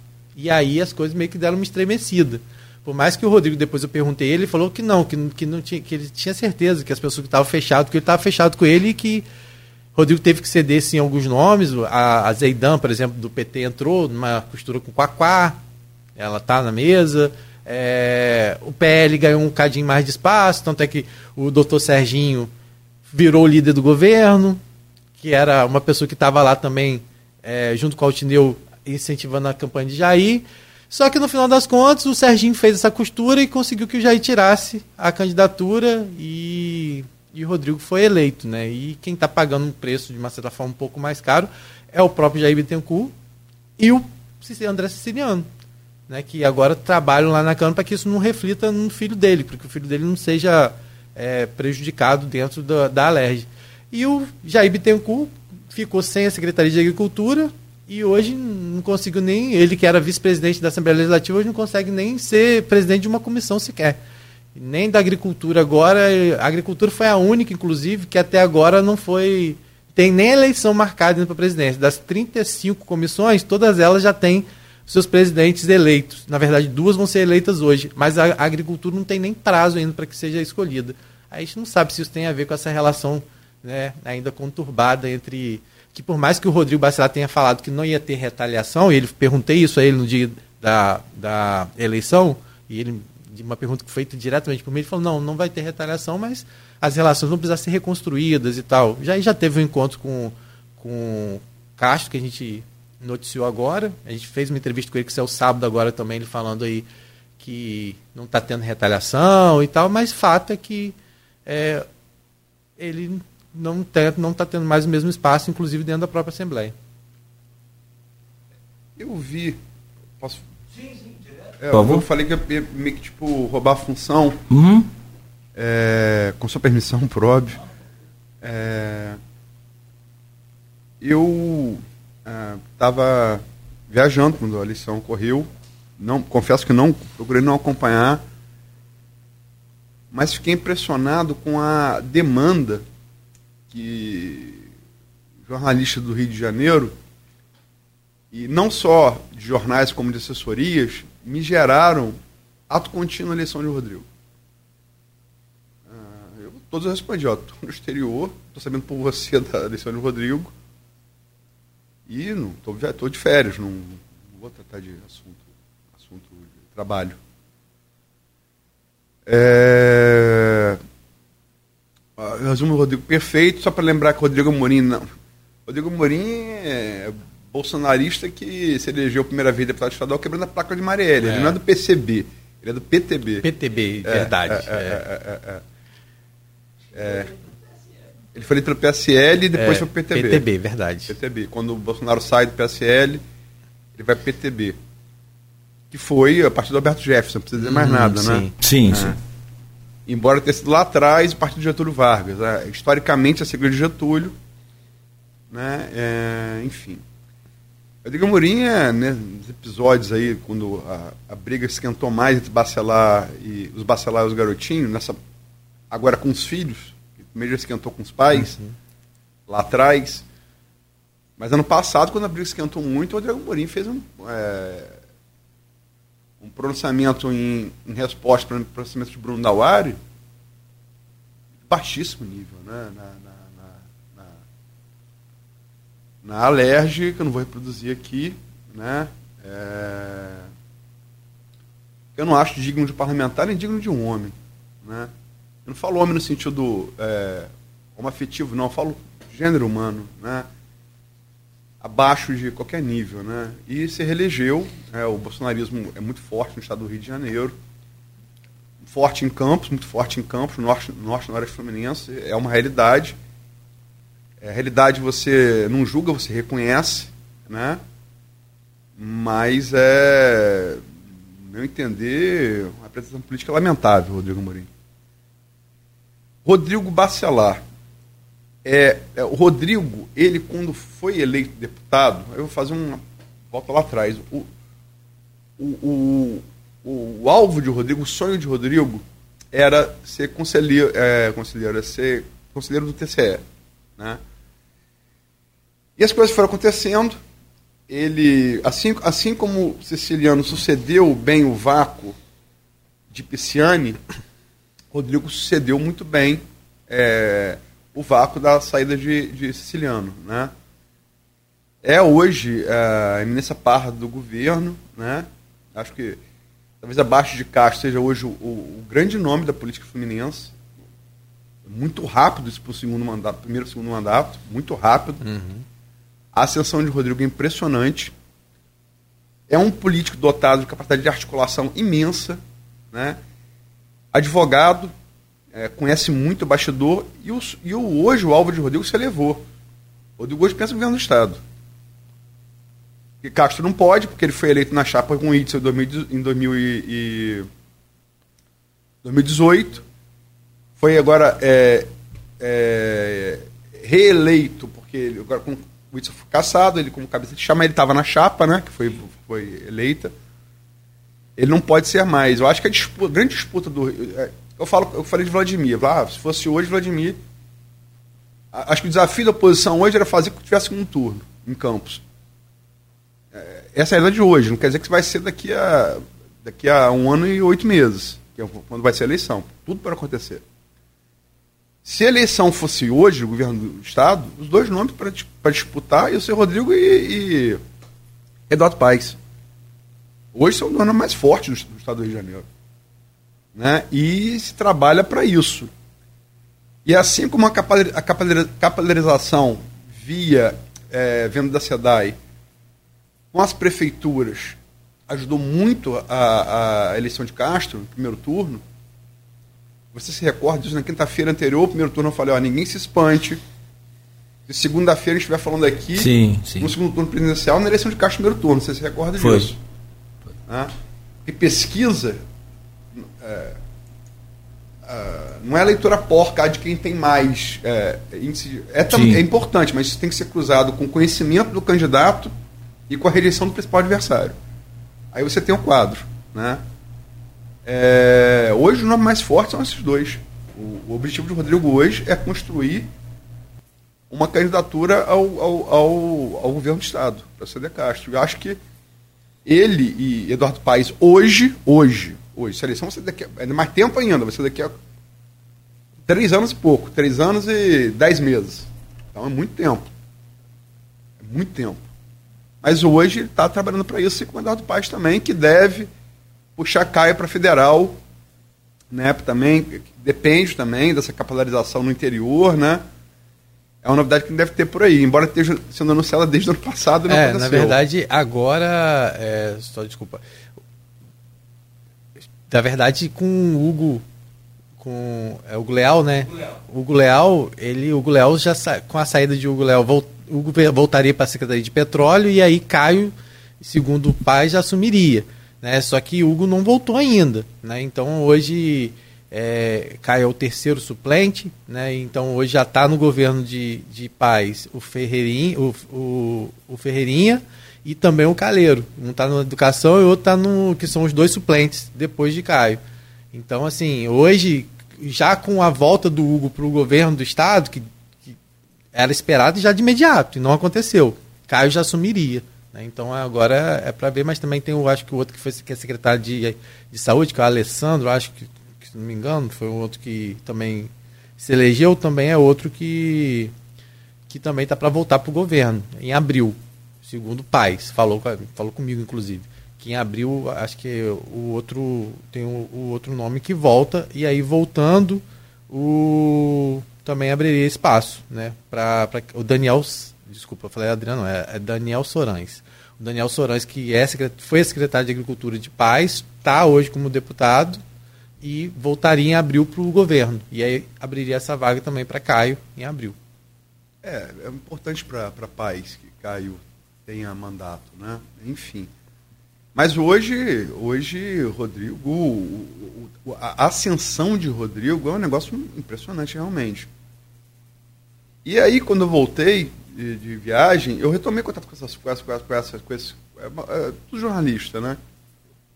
E assim, eles estão chamando muito da República do Chuvisco 2, né? Uhum. É, que a República do Chuvisco 1 foi a foi de Garotinho Rosinha e a 2 agora com Bacelar. Né? É, devagar com andor com Santa de Barro, mas a realidade presente é, é essa. Rodrigo é uma ascensão. Pisciani foi, foi mais lento. Siciliano foi mais lento. Rodrigo é muito rápido. É muito uhum. rápido, é muito rápido a sessão. Lembra realmente a, a, a, de Garotinho. Uma sessão. Embora Garotinho tenha tentado o governo do Estado e perdido para Marcelo Lencar, e na seguinte ganhou de César Maia. Foi, é, mas estou falando do, do, executivo, né? O Rodrigo não disputou. É só, um, é só um projeto por enquanto. Mas é o projeto.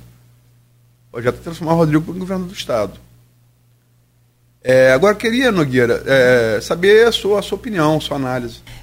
Eu, eu, eu tenho uma impressão, Aloysio, de que é, tem dois fatores aí com relação à ascensão do Rodrigo. A habilidade dele, comentar depois de você é fácil, você deixa, dá, manda as deixas todas para gente que está atento. Mas é sobretudo a observação que eu faço. Duas, dois fatores. Um, é, habilidade, repito, que você confirmou, de, de, de, de é, é, política, de fazer política, ele faz política 24 horas. Articulação, ao, articulação. Ao estilo dos veteranos da política, não vou citar nome, mas ao estilo dos veteranos. E um outro fator que eu andei analisando também, pensando, é, se você é, pensar também, talvez concorde ou não, mas há uma ausência hoje de lideranças no Estado. Se você perceber, e aí vem nomes como o do Eduardo Paes, e de imediato vem o do Rodrigo. Mas isso, em momento algum, eu desvalorizo a capacidade do Rodrigo. Hum, pelo, pelo contrário. A capacidade dele de se tornar uma liderança estadual, que começou lá na, naquela CPI contra o, o que ele presidiu, e ali ele ganhou. Ele foi essa, relator, né? É, é relator. Foi é. relator, ah, perdão, foi relator. Então, mais importante do que o. Do que... foi Chico Machado, não foi? Foi Chico. É. Chico. Aliás, parceirão dele. Sim, é, é, tanto, é que ele... tanto é que ele está na Secretaria de Governo.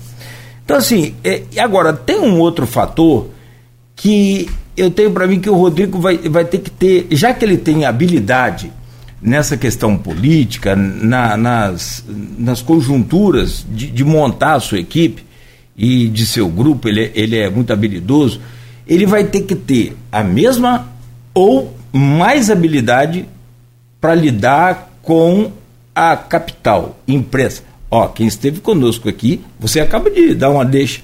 Chuvisco 2.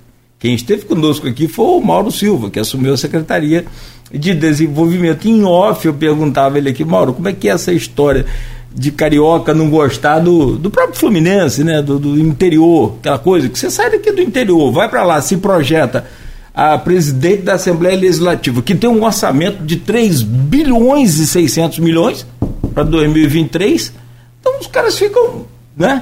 De onde veio esse cara lá da roça para comandar a gente aqui, lá da terra do chuvisco para comandar? Então ele, ele precisa ter. E tem levado um, umas bordoadas aí, eh, ultimamente, da própria imprensa que eu estou falando. Então ele vai ter que ter essa habilidade. Eh, a imprensa, como você falou, pós-eleição já fez contato com você, que é a referência aqui de informação para eles. Então, é, e já vasculhar a vida de todo mundo, inclusive do Maciel, advogado procurador da Câmara, já levou, da, da Assembleia também, já foi relatado lá numa, numa crítica a, da imprensa em que ele prestou serviço ao governo do Estado, é, então candidato, dele. né, o escritório dele e tal. Quer dizer, é aquela história, é, é, preciso ele ter essa habilidade e não com aqueles rompantes, com aquelas coisas que a gente conhece que os bacelar têm, né, é normal, é natural que se tenha realmente, reagir bem a isso. Aquela cadeira ali já projetou alguns, alguns nomes importantes, inclusive o Sérgio Cabral, Cabral, que tinha uma carreira linda, bonita, fantástica, era orgulho do pai dele, e que por final com certeza não foi mais esse orgulho todo. Então acho que a maior habilidade dele já que ele tem essa predominância no campo político, vai ser com a comunicação. Se ele tiver uma boa comunicação, ele mantém essa projeção. Eu queria, então são 8h50, que tiver a chave para partir para o encerramento. É, começar aqui com a pergunta aqui da Silvana, no grupo de WhatsApp. Da... Então também ler o comentário do Edmundo aqui rapidinho, Siqueira. Boa. Blogueiro, é, servidor, servidor público, jornalista. Um trabalho muito bom. É, relação à cultura de campos. É, ele coloca aqui, nosso formato político, é, no, isso no streaming, né? Exige que o poder seja compartilhado, tra trazendo o legislativo para participar. A tal coalizão, entre aspas, definida pelo, pelo Abranches, Sérgio Abranches, Vladimir, é, é, é, a tal coalizão definida pelo Abranches. Vladimir subestimou o relacionamento com a Câmara e pagou o preço de perder a presença da casa. Concordo, gênero miligrau. De mundo é aí aquela confusão com o Rodrigo no resumo Barça dele, ele voltou lá em maio do ano passado. Né? É, embora o governo Vladimir seja muito mais exitoso do que o de Rafael na comparação é, em termos administrativos, Rafael levou três, três anos para explodir a relação com a Câmara. O Vladimir explodiu muito cedo né, a relação com a Câmara. É, muito cedo. E, mas, é, é, e, mas na verdade também foi assim, é o que fala. Mais uma vez, é questão de cargos, né? É o que falam. Na verdade, o Rodrigo deixou em o segundo turno os vereadores que quisessem seguir com o Rodrigo, com o Vladimir, Vladimir. podiam seguir o Vladimir, quem quisesse ficar com o Caio, ficaria com o Caio. E os que ficaram com o Vladimir naquele segundo turno tinham expectativa de chegar já ocupando, e aí não foi o que aconteceu. Então, é muito fruto disso também, né? Do que de cargos que haviam sido, é, vamos dizer assim, negociados e pelo apoio ao segundo turno, pelo menos que falam bastidor, né? E não aconteceu. E aí, quando primeira oportunidade que se teve, com uma pauta que realmente era polêmica, deu no que deu. E é algo que a gente está vendo se repetir de uma certa forma agora também na questão de cargos. É, mas é, tem um ingrediente muito diferente nessa duas circunstâncias, que é a ascensão de Rodrigo que a gente comentou agora há pouco. Uhum, sim. Uma coisa é, é eu brigar com um prefeito sendo vereador puro e simples. Como, por exemplo, vou dar um exemplo aqui. Rafael Diniz Marcão Gomes e Fred Machado e Nildo Cardoso fizeram no segundo governo Rosinha. Isso é uma coisa. Outra coisa é brigar com o governo do Estado me apoiando. Uhum. Isso é diferente. Sim. É, pode, até ser melhor brigar. Entendeu? Em termos é, é, da política, né? É... Mas, enfim, Alexandre Buchaú pergunta também com o impacto que acredita ter as federações e fusões de partido na esfera nacional sobre os nominados da eleição municipal de 2024. Sempre tem, mas é sempre um, um arranjo complexo, Buxão. Obrigado pela, pela audiência, pela pergunta. Eu queria só passar para a Nacional, para a gente passar aqui. Também Ana Celina Ágio Rocha de Azevedo. Nem sempre um bom explorador político é um bom gestor da máquina pública, não é mesmo? Não necessariamente, é verdade. Qualquer área, né? Conheço bom repórter que não é grande editor e excelente editor que não foi grande repórter. Então, tem bom comentarista que não é bom âncora e bom âncora que não é bom comentarista. Então, qualquer área que você vá. Tem muito bom zagueiro que não vai jogar bem na frente. Atacante que não vai jogar bem defendendo. Então, essas funções diferentes. É, mas para passar para o Nacional, aí roubando aqui o papel do Nogueira com a anuência dele, não é, não é, não é tomar lá da cá, é, é, na opinião do, dos, dos colegas, Bolsonaro regressa, Bolsonaro regressa no Brasil corre o risco de ser preso pelos atos, atos antidemocráticos no 8 de janeiro? Pergunta Silvana Venâncio, jornalista no grupo do WhatsApp do programa e do blog Opiniões, é, de Bom Jesus Tabapuana. Vou dar uma opinião e passo a vocês, acho que depois, no final, que já estamos pertinho dele. Acho que não. Acho que não. Eu acho que nem interessa a Lula ou PT que, que, que Bolsonaro seja preso. Acho que é aquela música do Claudinho, é, da, da, da Daniel Canhoto, né? É... Bochecha sem Claudinho, é, Pipo sem Frajola. Eu acho que um precisa do outro. Nessa, um, um se retroalimenta do outro. E ficam os seus defensores se engalfinhando aí. Engraçado que qualquer crítica que você faça ao governo Lula, você passa a ser bolsonarista. Uhum. E qualquer crítica ao desgoverno Bolsonaro, que eu considero, você passa a ser petista. Né? São muito radicais. Embora eu não faça o nivelamento. Eu acho que o, o bolsonarismo, a exemplo dos atos de dia 8, chegou a estertores que o petismo nunca chegou. É no nivelo. Né? No nivelo. É... E via de regra, é, a esquerda, não só no Brasil como na América Latina, tem a melhor formação, via de regra, geralmente tem a melhor formação intelectual do que a extrema-direita, né? Isso via de regra. Lógico que tem exceções, né? Agora acho que não deve ser preso. Agora é, acho que é, o ex, o Anderson, Anderson Torres, é, ex-ministro dele, que, que era secretário do governo de Brasília, que foi aos Estados Unidos e teria afrouxado a, a, a, as forças de segurança para poder promover o ato dia 8, ele esperava que o Lula pedisse, pedisse a, a intervenção das forças, e não pediu. Né, é, talvez uma tentativa de golpe, né? É, eu acho que se o Sotorra abrir a boca, a situação do Bolsonaro é muito complicada. E aí estamos com o Anderson Torres na mesma coisa que a gente estava. O Palocci, por exemplo, quanto tempo o Palocci vai aguentar de cana pra, antes de começar a falar? Quanto tempo o Anderson Torres vai aguentar de cana? Ontem foi prorrogado. Sim. Quanto tempo o Anderson Torres vai aguentar de cana antes de começar a falar? É, vale palco da Chico da Francisco, né? E se o Anderson Torres falar o que sabe, pode causar o mesmo estrago que causou Palocci falando que sabia. Né? Enfim, sem juízo de mérito, mas, né? É, mas eu acho que, assim, a priori, Bolsonaro, o, o que eu acho que deve ser, que deve acontecer, é, a gente tem, não agora me lembro se abriu ou maio, é porque tem um rodízio de ministro do, do, do Superior Tribunal de Justiça e do Supremo Tribunal Federal na, no TSE, né? Tribunal Superior Eleitoral. E acaba agora, não sei se abriu em maio, acaba agora, sai Lewandowski e entra Nunes Marques, no TSE. Do Supremo na vaga do, na vaga do Supremo no TSE. Então, todos os analistas brasileiros, eu concordo com, estou entre eles, concordo com eles, a inegibilidade de Bolsonaro, pelos vários crimes que cometeu, deve ser decretada até essa troca, porque o Nunes Marques é bolsonarista, como Lewandowski é, é Lula-petista. Né? Um, um foi é, nomeado por, pelo governo Lula, tem uma história, a esposa do Lewandowski foi muito amiga de Marisa, é a primeira mulher de Lula, né? Uma história lá em São Bernardo do Campo. Assim como Nunes Marques, né? É, tem uma história, está é, tá aprovada pelas decisões com Bolsonaro. Então, acho que antes da troca de. Agora só vendo aqui se abriu o maio, mas antes da troca de Nunes Marques é, substituindo Lewandowski na cota do Supremo. Acho que é maio que Lewandowski se aposenta, é. né? Eu não sei. É, eu sei que sai um, mas é, é, é a cota do, do, Supremo no TSE. Ah, tá, entendi. Entendeu? Que jogo é TSE. Sim, sim.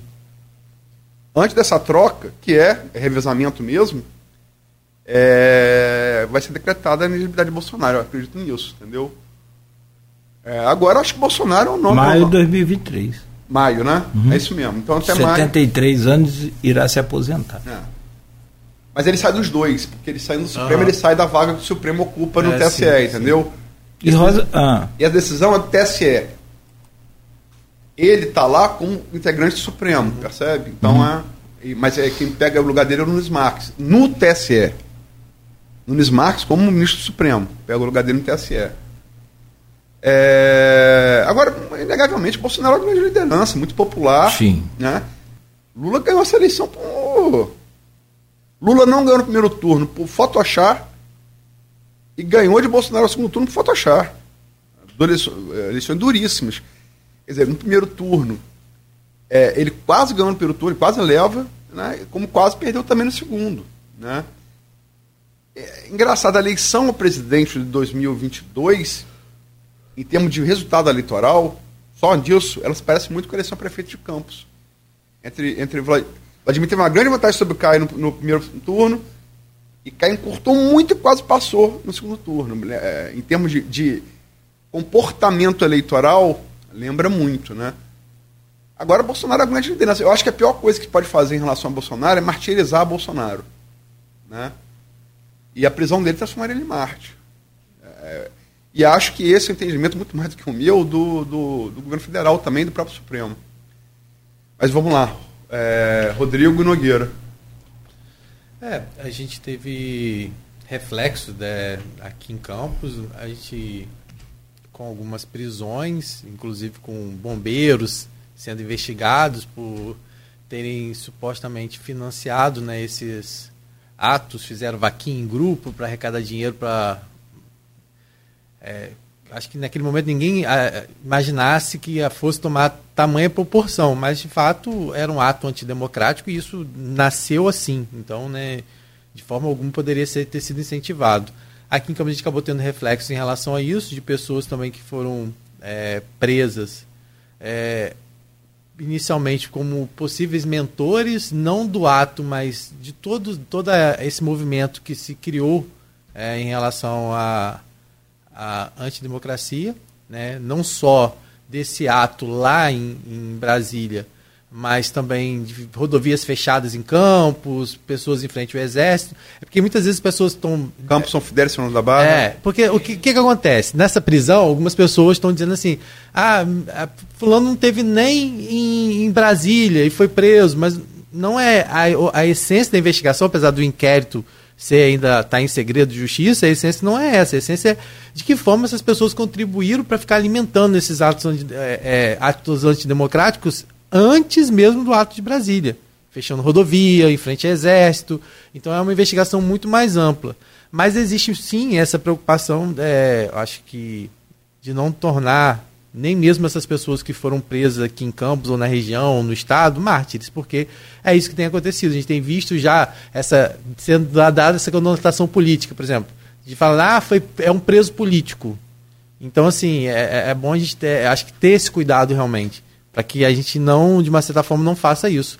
Não dê é, espaço e voz a essas pessoas que é, queiram sair como mártires de uma situação que, de uma certa forma, elas contribuíram se não foram financiando, se não foram estando lá, foram pelo menos de uma certa forma é, alimentando é, com postagens em redes sociais, tentando de uma certa forma incentivar isso e muitas vezes não bancando isso depois, porque quando o, o bicho pegou, fez questão de apagar determinadas postagens. Então, assim, é bom a gente tomar muito cuidado em relação a isso. É aquela história, né? É. E, e, aí foi o que as pessoas Machão falam, lá é, na rede. É, aí que as pega... pessoas falam assim: ah, CPI, por que, que não querem fazer a CPI do dia 8? Porque não é interessante realmente, não tem lógica fazer uma CPI para poder. É, algo que já está sendo trabalhado pela justiça, a justiça já está prendendo, a justiça já está punindo. Ah, porque não quero fazer CPI porque tem. Como. É porque Sim. o governo sabia, não tomou providência nenhuma. E, e tem petista infiltrado. É, no... e aí esses, esses discursos. Negócio é bebe. Esses discursos nunca vão, vão, vão ah, diminuir, infelizmente, se a gente. É, é, e aí é o que a gente fala, né, é dos dois lados, sempre que você ouve de cá as pessoas falando isso de, e de lá as pessoas também alimentando cada vez mais. É, também essa questão de, de, de, de, de falar ah, Bolsonaro tem que ser preso, Bolsonaro vai ser preso, não sei o que, que não cabe nesse momento, pelo menos para que a gente tenha essa pacificação, vamos dizer assim, né? Que, falando. É, tentando acabar um, diminuir um pouco essa polarização que a gente sabe que não, que não vai acabar tão fácil assim. Né? Meu comentário vai ser igual coicinho de porco. Curtinho. Hum. Pequenininho. Não vejo ainda, é claro, temos três anos e dez meses, que você falou, Luiz, muito bem, para surgir uma nova liderança. Mas, eu, assim, acompanhando o dia a dia, essa coisa toda de liderança, de nomes, eu não vejo ninguém surgir o que não é impossível, você tem um Tarcísio em São Paulo, tem aí o, o Eduardo Paes no Rio, enfim. Zema, Zema, Zema, Zema, Zema. Aquele menino do Rio Grande do Sul é. Sim, o Eduardo Leite. Eduardo Leite. Fantástico. Bom, eu, eu, eu não digo que. Eu não digo, eu digo que pela conjuntura da polarização, talvez esses bons nomes não é, é, floresçam, não cresçam. E vai acontecer o que aconteceu em 2016, 2018, onde Bolsonaro foi eleito com, vamos dizer, aquela coisa toda do Lula, todo aquele escândalo, então o maior cabo eleitoral né, foi ele, e agora vice-versa, o maior cabo eleitoral de Lula não deixou de ser Bolsonaro. Mas uma coisa é preciso você falou muito bem, o Rodrigo, é que é mantida essa polarização e ninguém mais do que o grupo de Bolsonaro sabe manter essa polarização. Ele falou essa semana lá, acho que foi na Flórida, semana passada, na, nos Estados Unidos, numa igreja, de que o governo dele ainda não acabou. Uhum. E os caras lá estão apaixonados pelo Trump. Então, é assim: o, o, o Lula tem uma missão muito difícil, que é a economia. Saúde, casa popular, isso ele vai tirar de letra. Bolsa Família, quero ver a economia. E não acredito ainda na pasta com o Haddad como uma solução para a economia, que a gente tem hoje, por exemplo, o desafio de a desoneração do ICMS. Então acho que é isso. É dos combustíveis, né? É, é o grande é, questão hoje. É, hoje, hoje, é hoje, te, é. hoje terça-feira. Então pode influenciar muito. Porque não é só 69 centavos no litro da gasolina é lá no, no, no, no óleo de cozinha, lá no arroz que você vai comprar no supermercado, é lá no remédio que você vai. Uhum. Então, o grande problema de Lula hoje não chama-se Bolsonaro, chama-se economia. Ele, eu, eu concluo, Ele não pode ser de novo um cabo eleitoral de Bolsonaro. Meu caro Luísio, são nove horas e seis minutos. É claro que se deixar, a gente vai querer ficar aqui até meio-dia com a, né, as, as, nossas é, colocações, e aí, evidentemente, que lá na internet tem toda a reação, é, e é natural e normal, mas precisamos encerrar por aqui e dizer que amanhã você estará de volta na pauta. Rodrigo vai ter aí um período sabático agora, né? Nada, sexta-feira eu tô aqui. então, amanhã vamos estar aqui com o nosso querido, e é presencial, né, o, o Sofiati, Arthur Sofiati. Muito obrigado, Aloysio, né, obrigado aí pelo, por hoje, obrigado né, mais uma vez aí pela, é, pelo retorno aqui a essa bancada. Eu agradeço, fazer de público agradecimento aí a você, Cláudio, você, Rodrigo, a Beto, Arnaldo que trabalhou muito tempo aqui nesse programa, agradeço a todos vocês pela contribuição aí. E, é, é, um, é, um, é um, um trabalho coletivo, né? E vocês dois, é, Cláudio, esses três, Beto também aqui na uhum. técnica, e Rodrigo é, levaram muito bem o programa aí. Rodrigo voltou com muita força na política, muito envolvimento. Rodrigo é multimídia, né? Sim. Experiência TV também, no G1, então virou muito envolvimento na. na estava vendo ontem as estatísticas, né? É, e agora é pesquisa, né? é. O número não, é, você não questiona, você, você reconhece ou não. Né? E foi muito bem e agradecer a vocês. É, levaram essa, essa bola. Eu vou dar. O Rodrigo vai ter uma, uma pseudo-folga, que ele falou volta na sexta, deve voltar na, na terça seguinte também, na outra sexta, porque deve ser falta política. Mas é, pelo menos nos outros dias ele vai ter uma, uma, um descansozinho aí né, do, do Fura no Ar. E depois ele. Aí vão passar a fazer. A, a depois da, da segunda semana, vou fazer duas, e aí sim volta aquele velho esquema. Semana sim, semana não. E amanhã aqui com Arthur Sofiati. Meio, meio diferente, eu vou, vou fazer mais é, o papel do entrevistado que tem entrevistador. É, como foi que hoje a gente meio que inverteu, né? É, o Rodrigo acompanhou de perto. E é isso, agradecer a vocês, agradecer sobretudo ao ouvinte e ao telespectador. Obrigado. Obrigado. Valeu, valeu. Amanhã, Jornal Folha da Manhã, bem cedo nas bancas. Só para refrescar a memória dos isso. senhores que hoje vão até mais tarde. É, hoje tem aí a sessão na Câmara. Eita, e, que beleza. E, aí, eu acho que hoje não vai se demorar muito, não, porque hoje tem também o lançamento do, do SOS Coração, que vai vir o secretário de estadual de saúde, né, que é também um mais um avanço que Campos consegue nessa parceria entre prefeitura e estado, né, e lá na Santa Casa, né. Então a gente sabe que isso aí vai também envolver lá os vereadores. Então acredito que a sessão hoje não vai ter muito tempo não, vai acabar mais cedo. Perfeito. Bom, como não falamos de futebol, não temos. Tem Flamengo, tem Flamengo hoje. É. Final. É, ia falar de outras coisas do ah, Flamengo, mas eu é, lembrar que Messi ganhou o sétimo título, não é o oitavo. É o oitavo, é, é. mundo. Obrigado. E que aos 35 anos, o jogador mais velho a, a, a, a conquistar o Mundial. Gostou melhor, perdão. E eu vi o seu deboche é. lá na, nas redes sociais. É. Rapaz, eu, eu, eu, eu, peguei a camisa de Messi porque o Arco do Triunfo Napoleão construiu para saudar as vitórias né, da França na batalha e tal. Então eu fui no Arco do Triunfo e levei a camisa de Messi.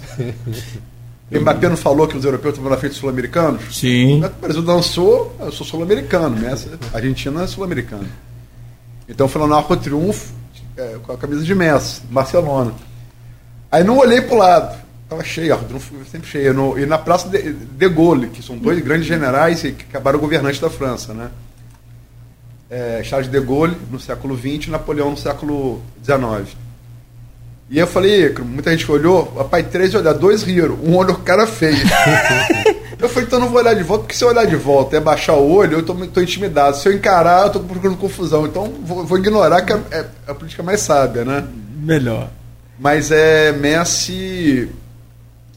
é, assim, não dá para comparar quando não havia esse prêmio anual, né? Era coisa mais da imprensa que elegia, né? Era muita época de Copa do Mundo, que se elegeu o melhor do mundo, né? Então não tinha essa eleição, né? É...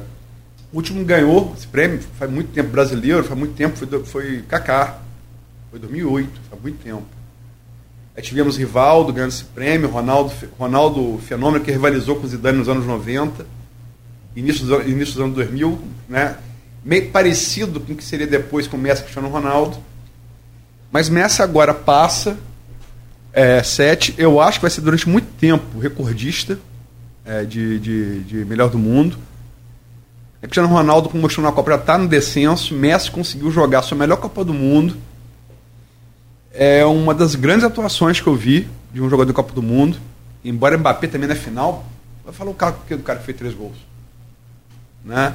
Mas Messi, ele tem uma atuação. Porque você tem duas, duas maneiras de jogar o melhor do mundo, né? Quando no ano de Copa do Mundo é pela atuação em clube. Messi teve uma atuação boa no Paris Saint-Germain, talvez muito boa. Mas se fosse jogar só por clube, não teria dúvida. O melhor do, melhor do mundo foi Benzema.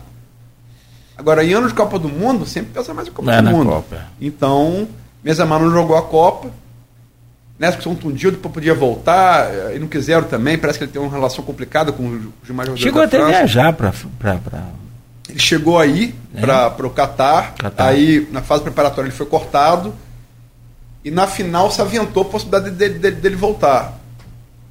E isso não aconteceu, e ele já declarou depois disso que não volta para jogar pela seleção da França tem uma relação complicada com, os, com o Mbappé, com os demais jogadores.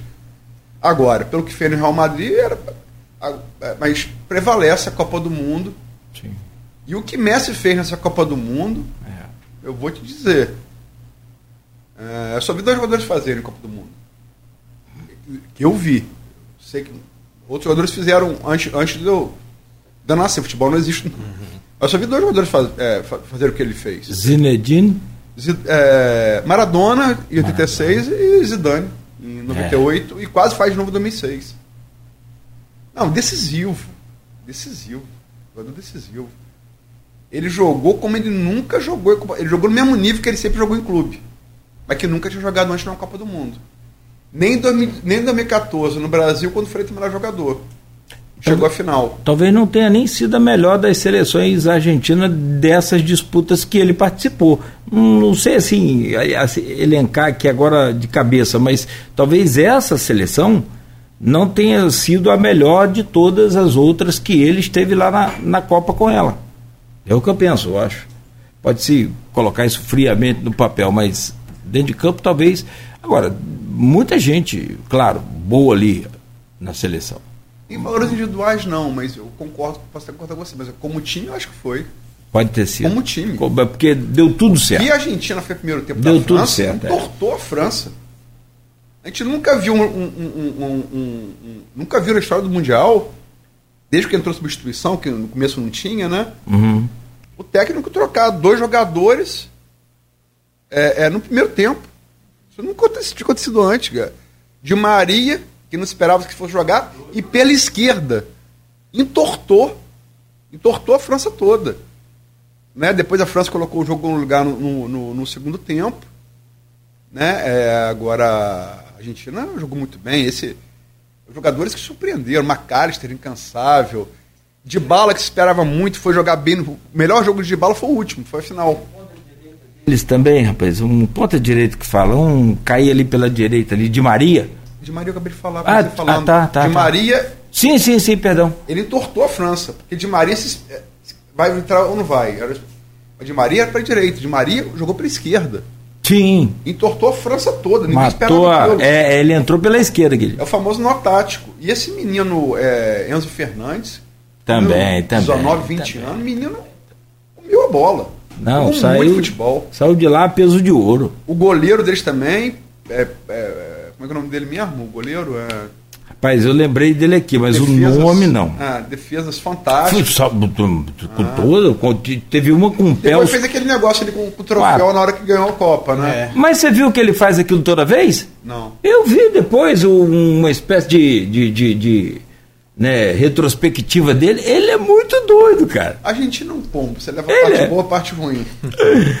Gente, 9 e 16. Então, é, não vamos falar da parte do Al Hilal, nem vamos falar da parte. Vamos direto agora para amanhã, 7 horas da manhã. A gente disputou, né? A gente ganhou a, gente ganhou a Libertadores, né? Não, deixa. Não foi isso? Foi a terceira vez? Não, não, nem fala. Libertadores? Nem fala, nem fala, nem fala porque eu já. A gente perdeu o final para time equatoriano nos pênaltis? Não, né? Não, é, eles não Ah, falam. com o Renato Gaúcho como técnico, você queria o quê? 9 e 16, gente. Bom dia. Logo mais tem Flamengo com Del Valle, né? É, e perdeu de 1 a 0 não foi? Sim, Recopa. Recopa. Mas o jogo logo mais no Maracanã. É, em casa. Que mete um pacote nesse suco aí logo mais. A cara de Beto. Fazer mais de dois, né? É. Vai fazer. Vamos lá. Aqui a gente conhece como suco. E vamos para frente. Amanhã a gente volta às sete oferecimento de Proteus, Unimed Campos, Laboratórios Plínio Bacelar e Vacinas Plínio Bacelar, com o Folha no Ar ao vivo sempre. Continue ligado, continue na Folha FM.